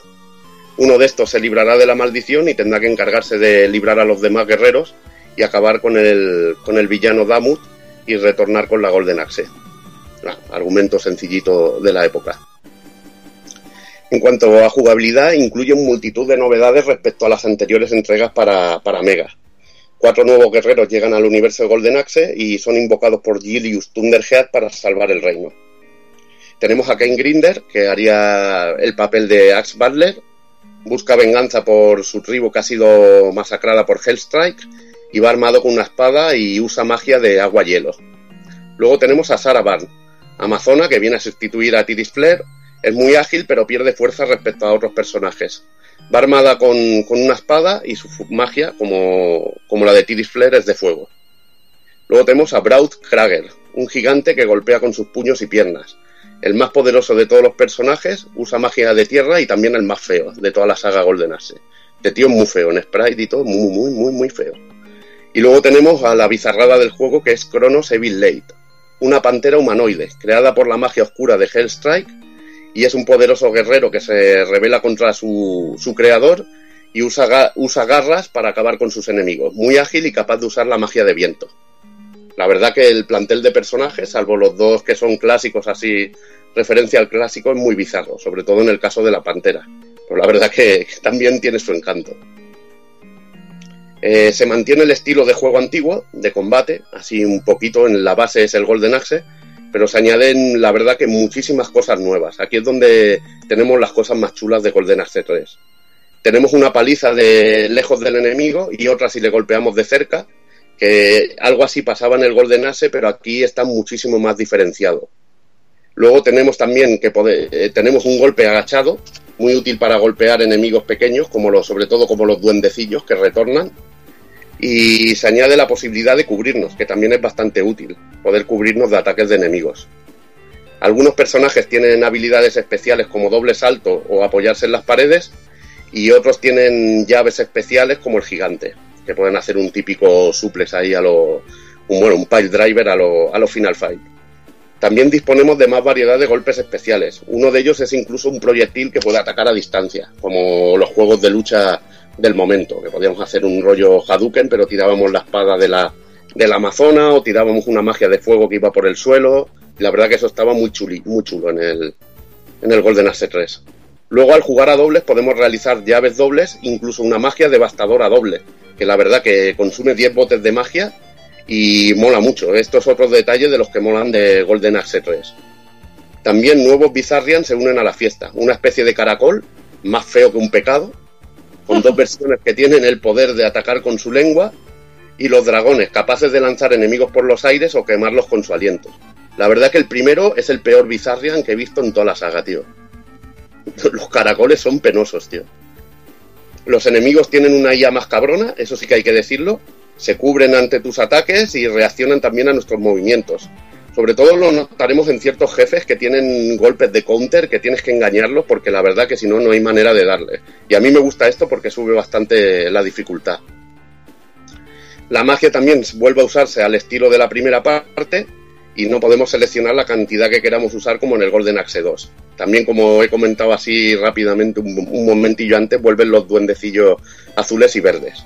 Eso sí, en las fases de bonus los duendecillos aparecerán en formas diferentes, como, por como descendiendo por unas cuerdas o escondiéndose por la tierra rollo topos, como el jueguecillo aquel de los topos, que tenemos que ir siguiendo el rastro hasta que salen y, darles el golpe para conseguir las pociones o, la comida. Una de las cosas que tienen que, que, está muy guapa es que si rescatamos a gente iremos consiguiendo unos símbolos AN, que al reunir creo que son 5 o 6, nos darán una vida extra, que la verdad que es muy necesaria. Eh, luego la barra de vida ya no está hecha en porciones, sino que es una barra que nos irá bajando, típica, y perderemos una vida, y, perderemos vida esta vez eh, cuando estemos encima de un Bizarrian, que de los que podemos desmontar libremente. Esta vez ir sobre un Bizarrian no nos da la ventaja aquella de que tenemos un toque extra. La verdad que muchísimas novedades, como podéis ver, pero bueno, luego comentaremos lo malo del juego que esto la verdad, visto y os lo cuento así, dice, joder, este juego es la polla, tiene de todo. Pero luego, luego están las pegas, por supuesto. en cuanto al desarrollo, en Golden Axe 3 tenemos la oportunidad de elegir caminos dentro de una fase, al igual que en el Revenge of the Azader, que en algunas ocasiones nos dará acceso a fases totalmente nuevas. Esto mola mucho porque además dentro de, de, de estas fases podemos encontrar un camino que nos desemboque en una fase u otra, pero incluso tienen subcaminos dentro de ellas, o sea que hay una cantidad de, de, rutas increíble. Y la verdad que esto es otra de las cosas que, de los puntos positivos de, Golden Axe 3. También se mantiene el sistema de, puntuación clásica y podemos visitar hasta 13 fases distintas, aunque jugaremos 8, en un sistema parecido un poco así, salvando las distancias al Drácula X, porque en el Drácula X podíamos volver hacia atrás y en este caso tiraremos para adelante, según lo que hagamos y los caminos que, que escojamos. Y lo dicho, que hay 13 fases y jugaremos 8. Hay, me parece que un, dos, cinco fases que tienen variantes. O sea que la verdad que está bastante, bastante bien. Gráficamente, eh, aquí es donde está uno de los puntos negativos del juego, es que este Golden Axe 3 no es tan, no es tan vistoso como anteriores entregas. Eh, tiene muchos altibajos, hay fases que las ves y dices, joder, tío, esto, puede llegar a rozar una 8 bits en, el aspecto de, calidad gráfica del fondo de escenario. Pero luego hay otros en los que tienes un scroll en muchos planos y unos gráficos realmente muy resultones y que dices, hostia, esto sí que, esto sí que mola. Por ejemplo, hay una fase que vamos montados en un águila gigante que la verdad que hace, simula como que estamos montados encima de ella y vamos hacia un castillo y está muy bien. Está muy bien conseguida. O una de un bosque con unas cascadas que es muy espectacular. Los sprites de los personajes están bastante detallados, aunque hay algunos mejor animados que otros. El gigante que comentaba antes, que era feísimo, tiene una animación muy pobre respecto a los otros personajes. A mí la verdad que no, por ejemplo, ver los movimientos haciendo llaves y esto, notas que le faltan frames ahí y un poco de trabajo. Estos son las pegas que, tiene Golden Axe 3. Los enemigos son totalmente nuevos, pero tampoco ofrecen mucha variedad. Eh, eso sí, hay más enemigos finales que en otras entregas. Incluso algunos de los jefes que encontremos eh, serán versiones de nuestros compañeros poseídos por lo que son combates bastante divertidos porque tienen las mismas habilidades. Lo mejor que la IA está ligeramente mejorada respecto a anteriores entregas y te ofrecen más retos. En cuanto al sonido, la OST corre a cargo de un grupo de cuatro compositores, con el compositor de Golden Axe 2 a la cabeza, Naofumi Hataya, y bueno, junto a él Tatsuyuki Maeda, Haruyo Oguro y Tomonori Sawada. No tiene la contundencia de la anterior entrega, pero hay temas muy buenos. Sobre todo el de la fase del águila que, os comentaba, que iba hacia un castillo, que está realmente muy bien esa, esa musiquita. Los sonidos FX mejoran, las voces la verdad que no mucho, pero bueno, tampoco son una, maravilla. Versiones de este juego, como Golden Axe 2, pues apareció en Mega Drive, no hubo conversiones para, para otras consolas directas y lo podemos encontrar más bien en forma emulada recopilatorios para Play 2, Play 3, PSP, 360, Wii, Windows y teléfonos móviles. Un título con un montón de buenas ideas, pero no bien realizadas. Le falta contundencia en los golpes, que no está mal, la verdad, a ver, no es malo del todo, pero no se nota como el Golden Axe original. Si hubiera tenido la contundencia del original, estaríamos hablando de un título de un clasicazo. Igualmente, con la cantidad de material que ofrece, Mm, es más largo y resulta mucho más largo y variado. Pero también los escenarios carecen de ese carisma que tenían las anteriores entregas. Luego hay personajes como el del gigante, eh, que es un suplicio llevarlo. Y bueno, el título también se hace repetitiva, repetitivo por la, sobre todo las primeras fases, la, aparición continua del mismo, de los mismos tipos de enemigos. Pero bueno, la verdad que al final, eh, como han salido tantos, eh, se hace mucho más variado, incluso van metiendo a los jefes por en medio y al tener la IA mejorada y que se puedan cubrir y eso te lo convierte en, lo que he dicho antes, sobre todo mucho más reto y se hace más divertido. Por ejemplo, hay unos jefes que son como unas cabras así demoníacas gigantes que cuando vas corriendo te hacen un counter y te paran de golpe, cuando saltas también y tienes que engañarlos un poco haciendo como que te vas hacia el otro lado y en el último momento haces un golpe en salto y entonces le golpeas así. Tienes que ir descubriendo truquillos y a mí ese tipo de cosas me molan. Lo dicho, que los jefes finales no están nada mal y bueno, esperaba más de, sobre todo por la memoria que tenía el cartucho, que era el más grande de los Golden Axe. Y bueno, pasó a ser un juego más que correcto, pero no una maravilla como debería haber sido bueno, me las vendió un poco, por lo menos le pegaré un tiento. Bueno, merece pegárselo un tiento, ya te digo, que es retador y está divertido. Lo que pasa es que no te cojas al gigante, eso se tiene, te lo recomiendo. Muy bien, pues bueno, ya retrocediendo, vamos a retroceder un poquito en el tiempo, pero solo un poquito, hasta el año 1991, para salirnos de lo que sería la saga principal, Golden con Golden Axe 1, 2, 3 y el Revenge of the Adder, para lo que sería el Golden Axe Warrior para Master System de 1991.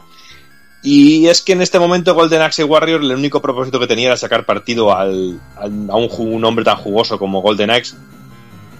Y nos alejamos completamente de lo que es la estética y estilo del juego clásico dentro de la saga para meternos en un, entre comillas, clon de Zelda. Ya te digo es que lo ves a primera vista y dices, es la respuesta de Sega al Zelda, macho. La historia nos presenta a Death el cual nos está el cual está destruyendo los reinos del mundo para alzarse con el poder, secuestrando al guardián del cristal maestro. Y nuestro objetivo será recuperar los nueve cristales para restaurar la paz, pedazos de la trifuerza, y derrotar al malvado Death Más o menos. Como hemos dicho, el sistema de juego es idéntico a Zelda, en donde tenemos que ir avanzando por un escenario para ir superando una mazmorra tras otra. Y dentro de las mazmorras, pues encontraremos llaves que abrirán nuevas salas, así como alguna llave especial que, que abrirá algún tesoro. Y no sé a qué me suena esto, pero me suena muy, muy cercano. La trifuerza que son tres hachas doradas así cruzadas, macho, porque ya sería la hostia. en cada mazmorra nos espera un boss al que tenemos que destruir y el cual nos dará una porción más de vida y uno de los nueve cristales. Sí, no sé. Pero eso sí, eso sí, que con la diferencia de que en esta ocasión pues tenemos una variedad muy interesante de armas y armaduras, tenemos incluso el uso de magia, y cuando mueres empiezas desde el punto de guardado o si estás en una mazmorra desde el comienzo de esta con una penalización en nuestro monedero, porque aquí tenemos pasta también. Es decir, es más RPG que Zelda. Zelda no es una acción RPG porque no hay armaduras y esas cosas, pero este sí, ¿no? Este sí, este sí. Y bueno, mucha cachondea hemos tenido con, con Zelda, pero bueno, ¿en qué supera, por ejemplo, este Golden Axe a Zelda? Pues mira, eh, tenemos un mayor número de personajes con los que interactuar. Date cuenta que el primer Zelda realmente, aparte de los que nos vendían algo, alguna cosilla, teníamos poca conversación. También tenemos ciudades más vivas, con tiendas, con hostales, etcétera, etcétera, etcétera. Y tenemos un mayor número de, armas y magias, con lo cual yo creo que es un plus eh, a sumar a, a, la diferencia que tiene con Zelda, realmente. También no sé, Evil, soy un poco desconocedor de Master System y su catálogo. Realmente, en este momento había muchos juegos con pila de guardado de, partida. Pues no, porque casi todo lo que recuerdo yo es con passwords. Sí, pues mira, aquí, tenemos, aquí tenemos una pila de guardado, que también es un, punto interesante. así recuerdo casi todo, igual los Fantasy Star, es que ya te digo que tampoco los RPGs he jugado mucho. Tengo el mm. Golbelius por ahí y no recuerdo, yo creo que eran passwords más que... No, Golbelius sí que, tenía, sí que tenía pila, creo, estoy casi convencido, pero bueno, bueno. Ya no me acuerdo. Y también el juego, como es lógico, tiene que tener referencias a Golden Axe, porque si no, ¿qué tiene esto de Golden Axe? Y es que en este sentido nos encontramos con personajes clásicos de la saga, como Julius, aunque con su nombre cambiado por Jill y Gillian, que le dará a nuestro personaje el poder del trueno y este momento vendrá aderezado con el tema clásico de Golden Axe, como ambientación musical, o sea que ya es un puntillo. También aparecerán los Bizarrians, así como algunos enemigos familiares, como los hermanos calvos gigantes también. Y bueno, a nivel gráfico el juego es más que correcto, se ve mucho más bonito que Zelda, hay que decirlo, pero sin destacar, realmente. Eso sí, el juego es más cercano gráficamente a lo que hemos comentado al principio, es mucho más cercano a lo que puede ser el concepto y gráficos a un Dragon Quest del momento que a Zelda. ¿Sabes? O incluso al propio Golden Axe. Lo que sí es realmente molesto es el apartado de su apartado musical que en algunos momentos puede obligarnos a apagar la consola o quitar el sonido directamente porque es realmente pesadete, pesadete, pesadete. Y bueno, como os he dicho, este juego le puedes encontrar en Master System y también le puedes encontrar en sendas versiones para PlayStation 3 y Xbox 360 de los recopilatorios.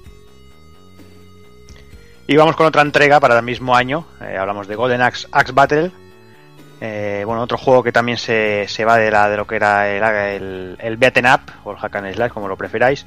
Y esta vez es, se lanza para la portátil de para Game Gear. Es una, como una especie de action RPG. Y la historia nos cuenta cómo los dioses dieron al hombre el hacha dorada como un don. Eh, y la leyenda cuenta que, que el mundo se inclinará ante quien empuñe dicho regalo de los dioses. Esto, pues obviamente desencadenó en multitud de batallas y enfrentamientos entre las diversas secciones del mundo para hacerse con, dicha hacha, dorada. Finalmente el rey que se hizo con el hacha y bueno y la, oculta profundamente en, lo más profundo de su castillo eh, para que nadie pueda encontrarla y así pues poder poner fin al, al dolor que se está expandiendo por todo el mundo. Pero obviamente la paz vuelve, bueno, obviamente vuelve al mundo, pero después de unos años, obviamente, un ejército malvado eh, destruye el, castillo y se hace con el hacha dorada. ¿Y qué pasa? Pues habrá que, hacer algo para volver a, que reine la paz y el rey hace llamar a un joven guerrero para recuperar dicha hacha y es aquí donde hace acto de presencia Axe Butler, que bueno, que al que se le confía lo que es el destino del mundo.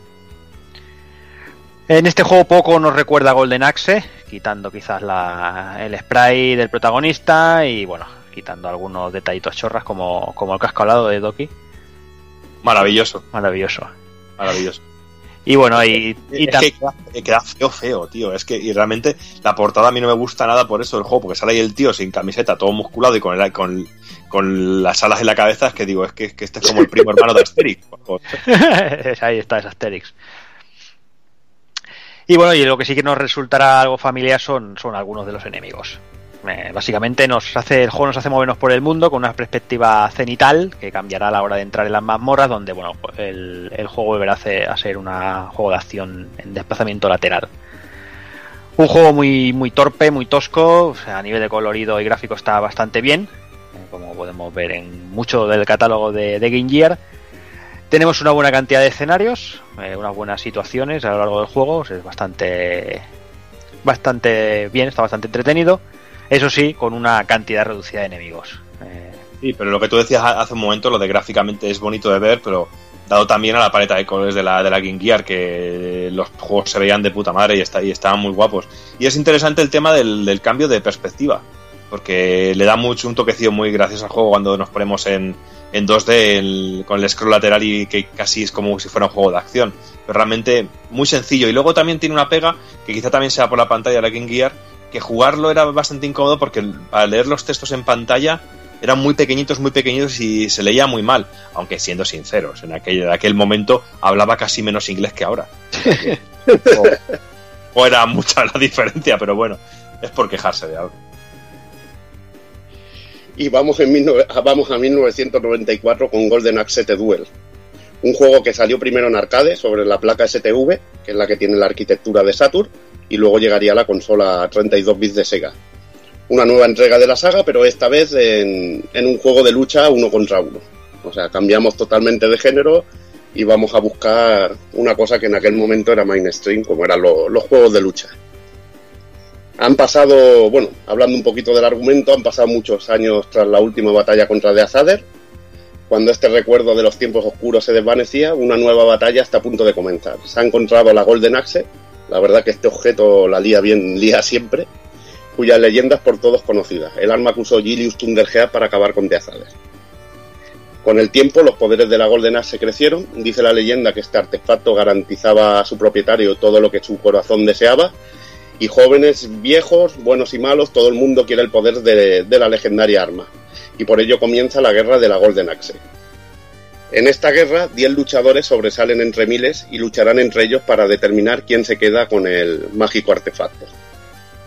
Bueno, argumento sencillito para ponernos más o menos en, en, un, clásico juego de lucha, uno contra uno, que comparte mecánica con los clásicos de, de Capcom y SNK, se parece en la estética bastante a Samurai Shodown, pero su jugabilidad es más rápida y sencilla, más parecida quizá a un estilo Capcom. Tiene los clásicos golpes especiales que podemos ver en el género y su principal aspecto diferenciador es el sistema de superataques, que se consigue al pillar pócimas eh, que, nos van dando los duendecillos que aparecen por el escenario. Cuando llenamos la barra podemos entrar en un modo especial que potencia nuestro ataque y nos permite realizar eh, el especial tocho del personaje. También podemos rellenar un poco nuestra vida si conseguimos golpear a, los duendes verdes. Eh, esto más o menos como guiño para decir, tengo algo que ver con el Golden Axe. Bueno. Eso y aparte que, bueno, varios de los personajes que integran los, el, elenco de luchadores de, Golden Axe eh, son bastante parecidos a, a los tres originales, aunque sus nombres son distintos. Tenemos a Cain Blade, que haría, que haría el papel de bárbaro, y tiene también una magia de fuego muy espectacular. Milan Flair, que haría también, que es una descendiente de, Tires Flair, pero en este caso, y rompiendo la tradición, usa una magia de, viento. Y tendríamos a Gilius Rockhead, ni Thunderbolt ni Thunderhead. Este ya se llamaba Rockhead, que parece un pariente muy lejano de, de Gilius Thunderhead y bueno, tiene, escuchando que ha vuelto incluso de asadera por el hacha dorada, pues el tío dice que, se mete en el, en el fregado. Estos son así en sí los descendientes o así de... Y lo que diríamos, aquella palabra con la que me puedes expulsar del programa, sucesores espirituales de... Ahí, ahí. de la primera entrega, de los personajes de la primera entrega. Y luego tenemos más personajes como Zoma, Dog, Kill, que es como una especie de elfo así, cabrón, con cara de cabrón. Jam, que es una niña así vestida de, bestia, muy parecida a lo que sería Chan Cham en el, en el Samurai Shodown. Panchos, que es un gordito, como bien dice, de pan. Con ese nombre, tío. Es un gordaco. Un gordaco que tira bomba. Green, que es una bestia así medio humana, medio, medio planta un, plantel bastante bizarro.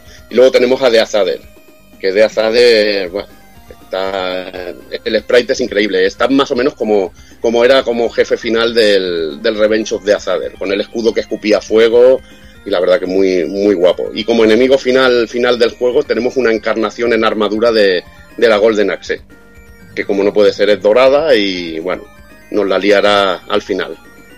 Gráficamente es un buen juego, con un uso de un color muy vivo, escenarios muy detallados, con mucha vida, como le gusta al amigo Doki. Maravilloso. como en muchos juegos de SNK se usa zoom para dar más espectacularidad a la acción y bueno, los fondos están bastante bien, pero bueno, tampoco es la panacea. Son más que correctos. En este aspecto, la verdad que el juego está muy bien. Sí, visualmente el juego luce muy bien, la verdad. Que... Visualmente, visualmente es resultón. Eh, Luego ya las animaciones y todo esto, pues ya son es otro tema. Ya en el, por ejemplo, en el tema animaciones vemos que están bien, pero que no sé, quizá le falta un poco de, de más contundencia. Y luego no tiene marcador de combos, por ejemplo, y le faltan esos detallitos que, que lo harían mucho más, más interesante. La música es correcta, no es, no es una pasada, cumple su cometido y la versión doméstica eh, tiene un poco, están en, en arrange, algo que pasaba con muchos juegos de Saturn de, de la época, como por ejemplo el Sega Rally, que, que en su versión de Saturn tenía una música arrange espectacular. El responsable de la banda sonora es Kazuhiko Nagai, compositor de Altered Beast de Mega Drive, y que curiosamente es quien diseñó el primer driver de sonido para, para, la, para la Mega Drive. O sea que, bueno, un tío importante dentro de, la historia de, Sega. El FX es sólido y contundente, la verdad que funciona bien. Tenemos versiones, las versiones, pues bueno, como hemos dicho, en Arcade y Saturn y, y no ha salido de allí, de allí más. Es también un juego que la verdad bastante criticado, pero para mí es un correcto juego de lucha. Intenta aprovechar del éxito de, que tenía el género en su momento, pero, bueno, se queda corto respecto a las bestias de Capcom o SNK. No sucede como por ejemplo con Golden Axe The Revenge of the Azader, que podía tutearle de tú a tú a un juego de Capcom, a un arcade de Capcom con, o de Konami, de Beaten Up, los podía tutear de tú a tú con, argumentos. La verdad que este no, podía llegar a estar al nivel de, competir con los mejores. Le falta más definir en sí su estilo y haber sido más original. La verdad que solo tener lo de las pócimas creo que no lo hace lo bastante interesante para, para lo que es el fan de la lucha. Técnicamente impecable, pero lo dicho, demuestra muchas carencias en su diseño como carencias demuestra el título que voy a hablar a continuación. Hablando de carencias. Hablando de carencias. Golden Axe Beast Rider en 2008. Madre mía. Es que está un montón de veces a punto de pillarlo en alguna tienda de segunda mano, ¿eh? Un montón. Mira, si te gastas cinco eurillos o así, mm, no te lo ibas a pasar mal. Te lo digo, la verdad. Es mediocre, pero dentro de lo mediocre tiene su encanto. Ahí te lo dejo.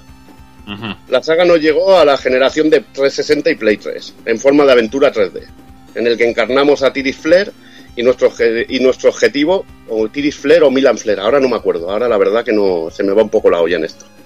Y nuestro objetivo es acabar con The Azader, que quiere conseguir el poder, el poder del legendario dragón titán. Como siempre, The Azader sale aquí, esta vez al menos no venía por el hacha dorada. El juego, el juego fue perpetrado, no se puede decir de otra manera, por Secret Level, que ya nos torturó con el Final Fight Streetwise. Sí que es Tiris Flair, ¿eh? lo acabo de mirar. Ah, pues mira, es que no me acuerdo. Milan Flair, vale, lo acabo de decir, era en el Golden Axe Duel. Es Tiri Flair, es Tiri Flair. Y bueno, eh, perpetrado por Second Level, que Final Fight Streetwise. ¿Qué os puedo decir de ese juego? no hay más. La versión 3D cutre de Final Fight, pero más cutre incluso que la que sacó Capcom con el, con el juego de Saturn, el Revenge. Y bueno, a pesar de su pinta de, resto infernal, lo estoy pintando bastante mal, con gráficos normalillos, ofrece algo de diversión. La principal idea de, montar distintos tipos de Bizarrian a lo bestia y enfrentarnos a los enemigos en un sistema de combate con counters está interesante. La verdad que el combate tenía alguna, alguna cosilla guay. Lo malo era el diseño. diseño de enemigos eran feos de cojones. Incluso la espada que llevaba Tiris, la espada era más grande que ella, tío. Es que era absolutamente infumable, tío. Les digo, a veces, a ver, las proporciones exageradas quedan bien, pero ver aquí una tía así normalita con un espadón ahí de, de la hostia, pues a mí me, no sé, me parecía una, una puta locura. Igualmente es un juego mediocre, pero dentro de lo que cabe disfrutable para paladares, eso sí, capaces de pasar por alto una ranciedad bastante extrema. Pero bueno, lo dicho, que, que si te gustan un poco los juegos de acción, es uno de serie B, como lo podría ser Splatterhouse, y perfectamente disfrutable por quien tenga pasión por este género. Y ya en 2011, pues bueno, yo creo que es más que destacable eh, un juego que se hizo por un pequeño equipo amateur argentino, que conocido como Golden Axe Myth.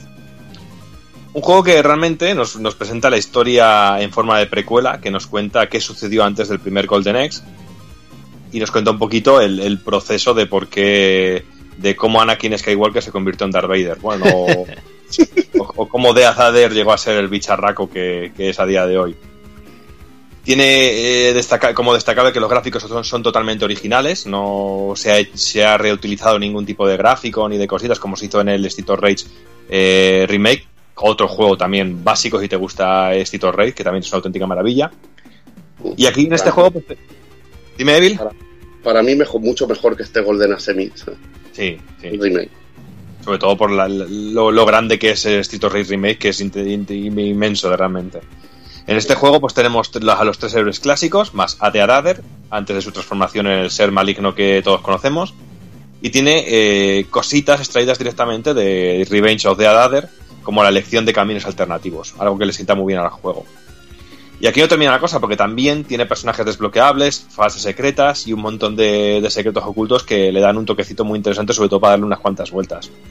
Y la forma de conseguir las magias sigue la línea de la saga, pero ahora, aparte de magia y vida, también podemos obtener ítems como que aumentan nuestra fuerza o defensa e incluso dinero que podremos eh, canjear luego por artículos en las diversas tiendas que nos vayamos encontrando.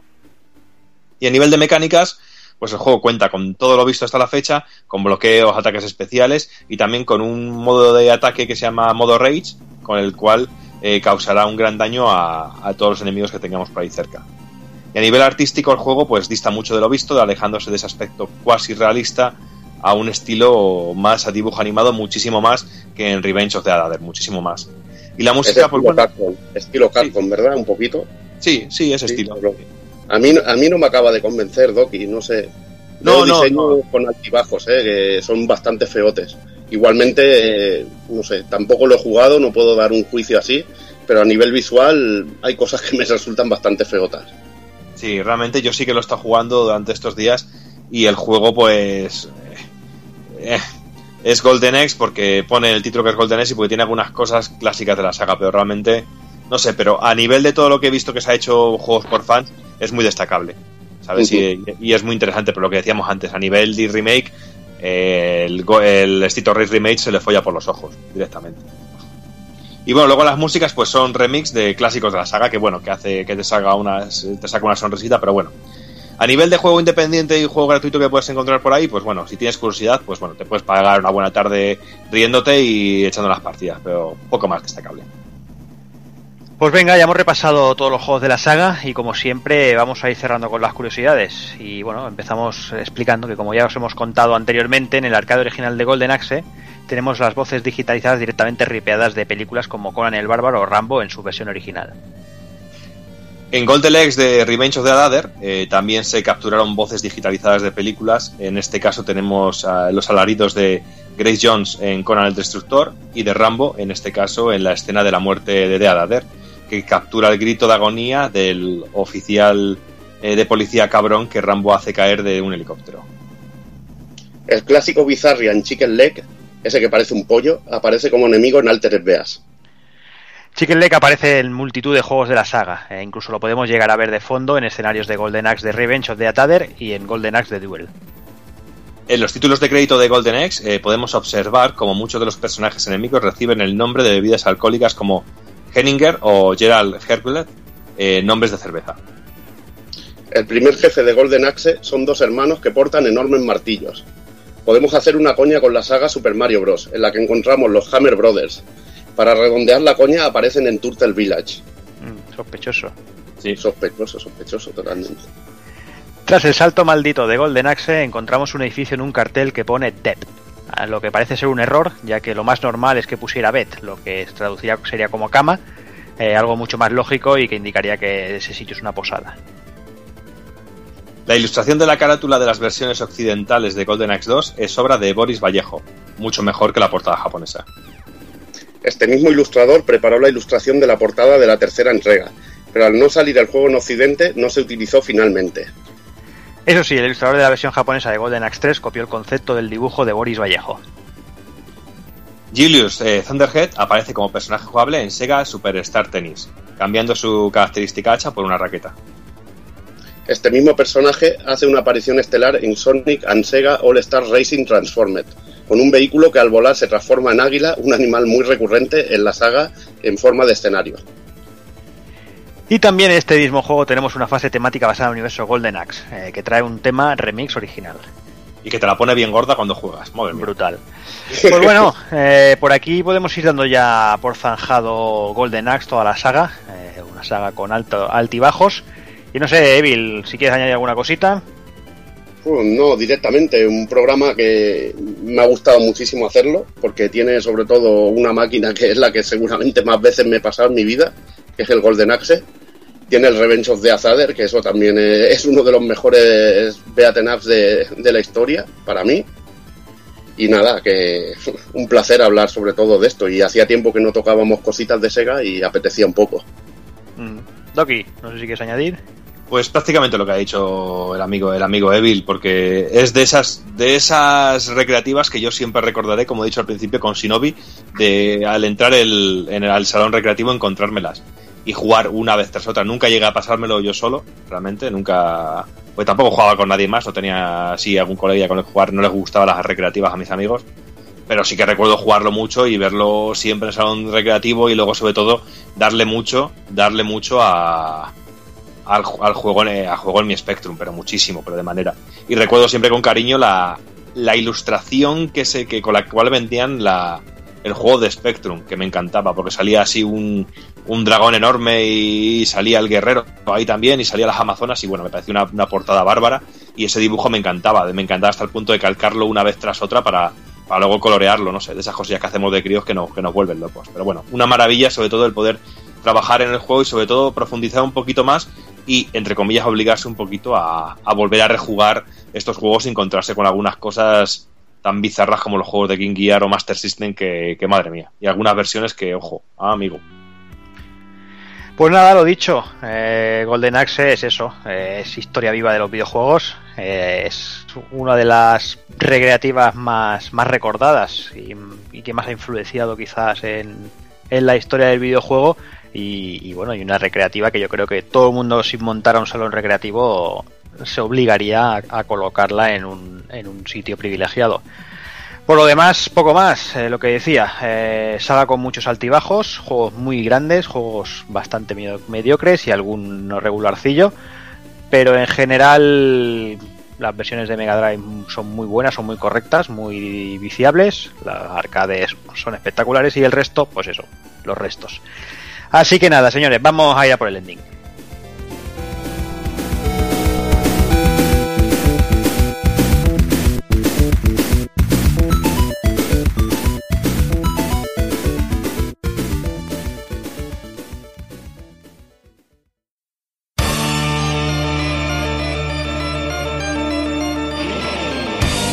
Y recuerda, si no te mola hacer un calamar y quieres estar bien informado, pásate por el blog pulpofrito.com. También puedes seguirnos en Twitter y Facebook.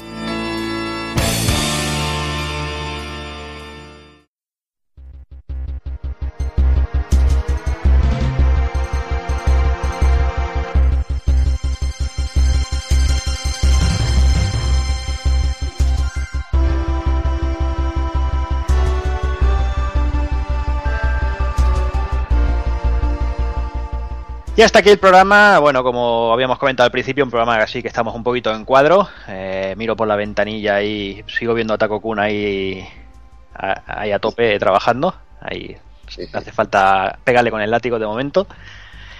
Y no sé, poco más, eh, poco más que añadir. Voy a ir ya despidiéndome aquí del personal. Hemos estado los tres aquí al pie del cañón, igual que, que los protagonistas de Golden Axe, así que me voy a despedir de, de Tiris, Doc y Flair.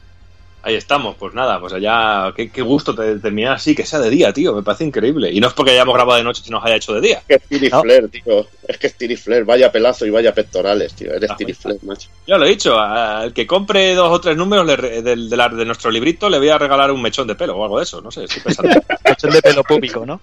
Eso, Sí. eso puede acabar muy chungo, Doki. Puede acabar rollo misery o algo así, tío. Sí, igual que tú, tío. Me da miedo, y no quiero que me rompan las piernas con una, con una, con una máquina de escribir o algo de eso. y nada, pues nada, muy contento de haber hecho el programilla y ahora me voy a dar una vueltecilla y voy a comprarme algún juego, tío, que es que no tengo nada que jugar. Haces bien, haces bien. La madre que te parió, Doki. Seguramente tiene la estantería vacía. Claro, Sí, es sí, lo que- tengo la estantería vacía como la nevera. Pues nada, Doki, no gastes mucho, Venga. no te compres el Unity, que si no tendrás que analizarlo con Hazard. No, e- es lo que más me motiva a no comprarlo, no analizarlo con él. Pues venga, Doki, hablamos en breve. Hasta luego. Y venga, pues me despido también del señor Evil. Venga, nos vemos en breve. ¿De qué hablaremos en el próximo? Que aún ya ni, ni lo sé. En el próximo, pues nada, el próximo pues habrá que buscar un tema. Estando Retro Barcelona por medio y todo el rollo, pues yo creo que en la actualidad, pues nada, repasaremos el mes como siempre y hablaremos del juego con el título más largo del año, ¿no? Eh, Dragon Quest Heroes, el infortunio del árbol del mundo y la raíz del mal. Joder. Voy a hacerlo sin Y respirar. lo has dicho sin quedarte sin aire. El día que de- desbloquear un logro o algo. Ahí está. Pues sí, ahí os tendremos a ti, a Taco Kun, con Dragon Quest. Creo que es lo más apetecible así de lo Sí, que sí. De lo que Bueno, es la verdad- Cestiria, porque Cestiria aún hace falta pegarle un poquito de, de Nos candela. apetecería, nos apetecería hacer el Cestiria, pero ahora seguramente tenga que ir a comprar colirio para, para ir a calmar las córneas de Taco Kun, que con el ordenador deben estar ya echando humo. Ya O ves. sea que- Taco Kun está deseando salir y ponerse con la beta del Street Fighter. No, eso sí, pero yo creo que de vez en cuando hace un- una paradita, la gente se para a fumar un cigarro, el Taco Kun se para a echar una partidita, que eso siempre es bueno, Plantar un palomo. plantar un palomo. El Fidevil. Pues hablamos en breve. un abrazo. Y nada, por lo dicho, eh, poco me queda ya por deciros. Eh, el próximo de aquí un par de semanillas volvemos con el programa de actualidad, con ese Dragon Quest Heroes, con todas las novedades y las noticias más interesantes del mes.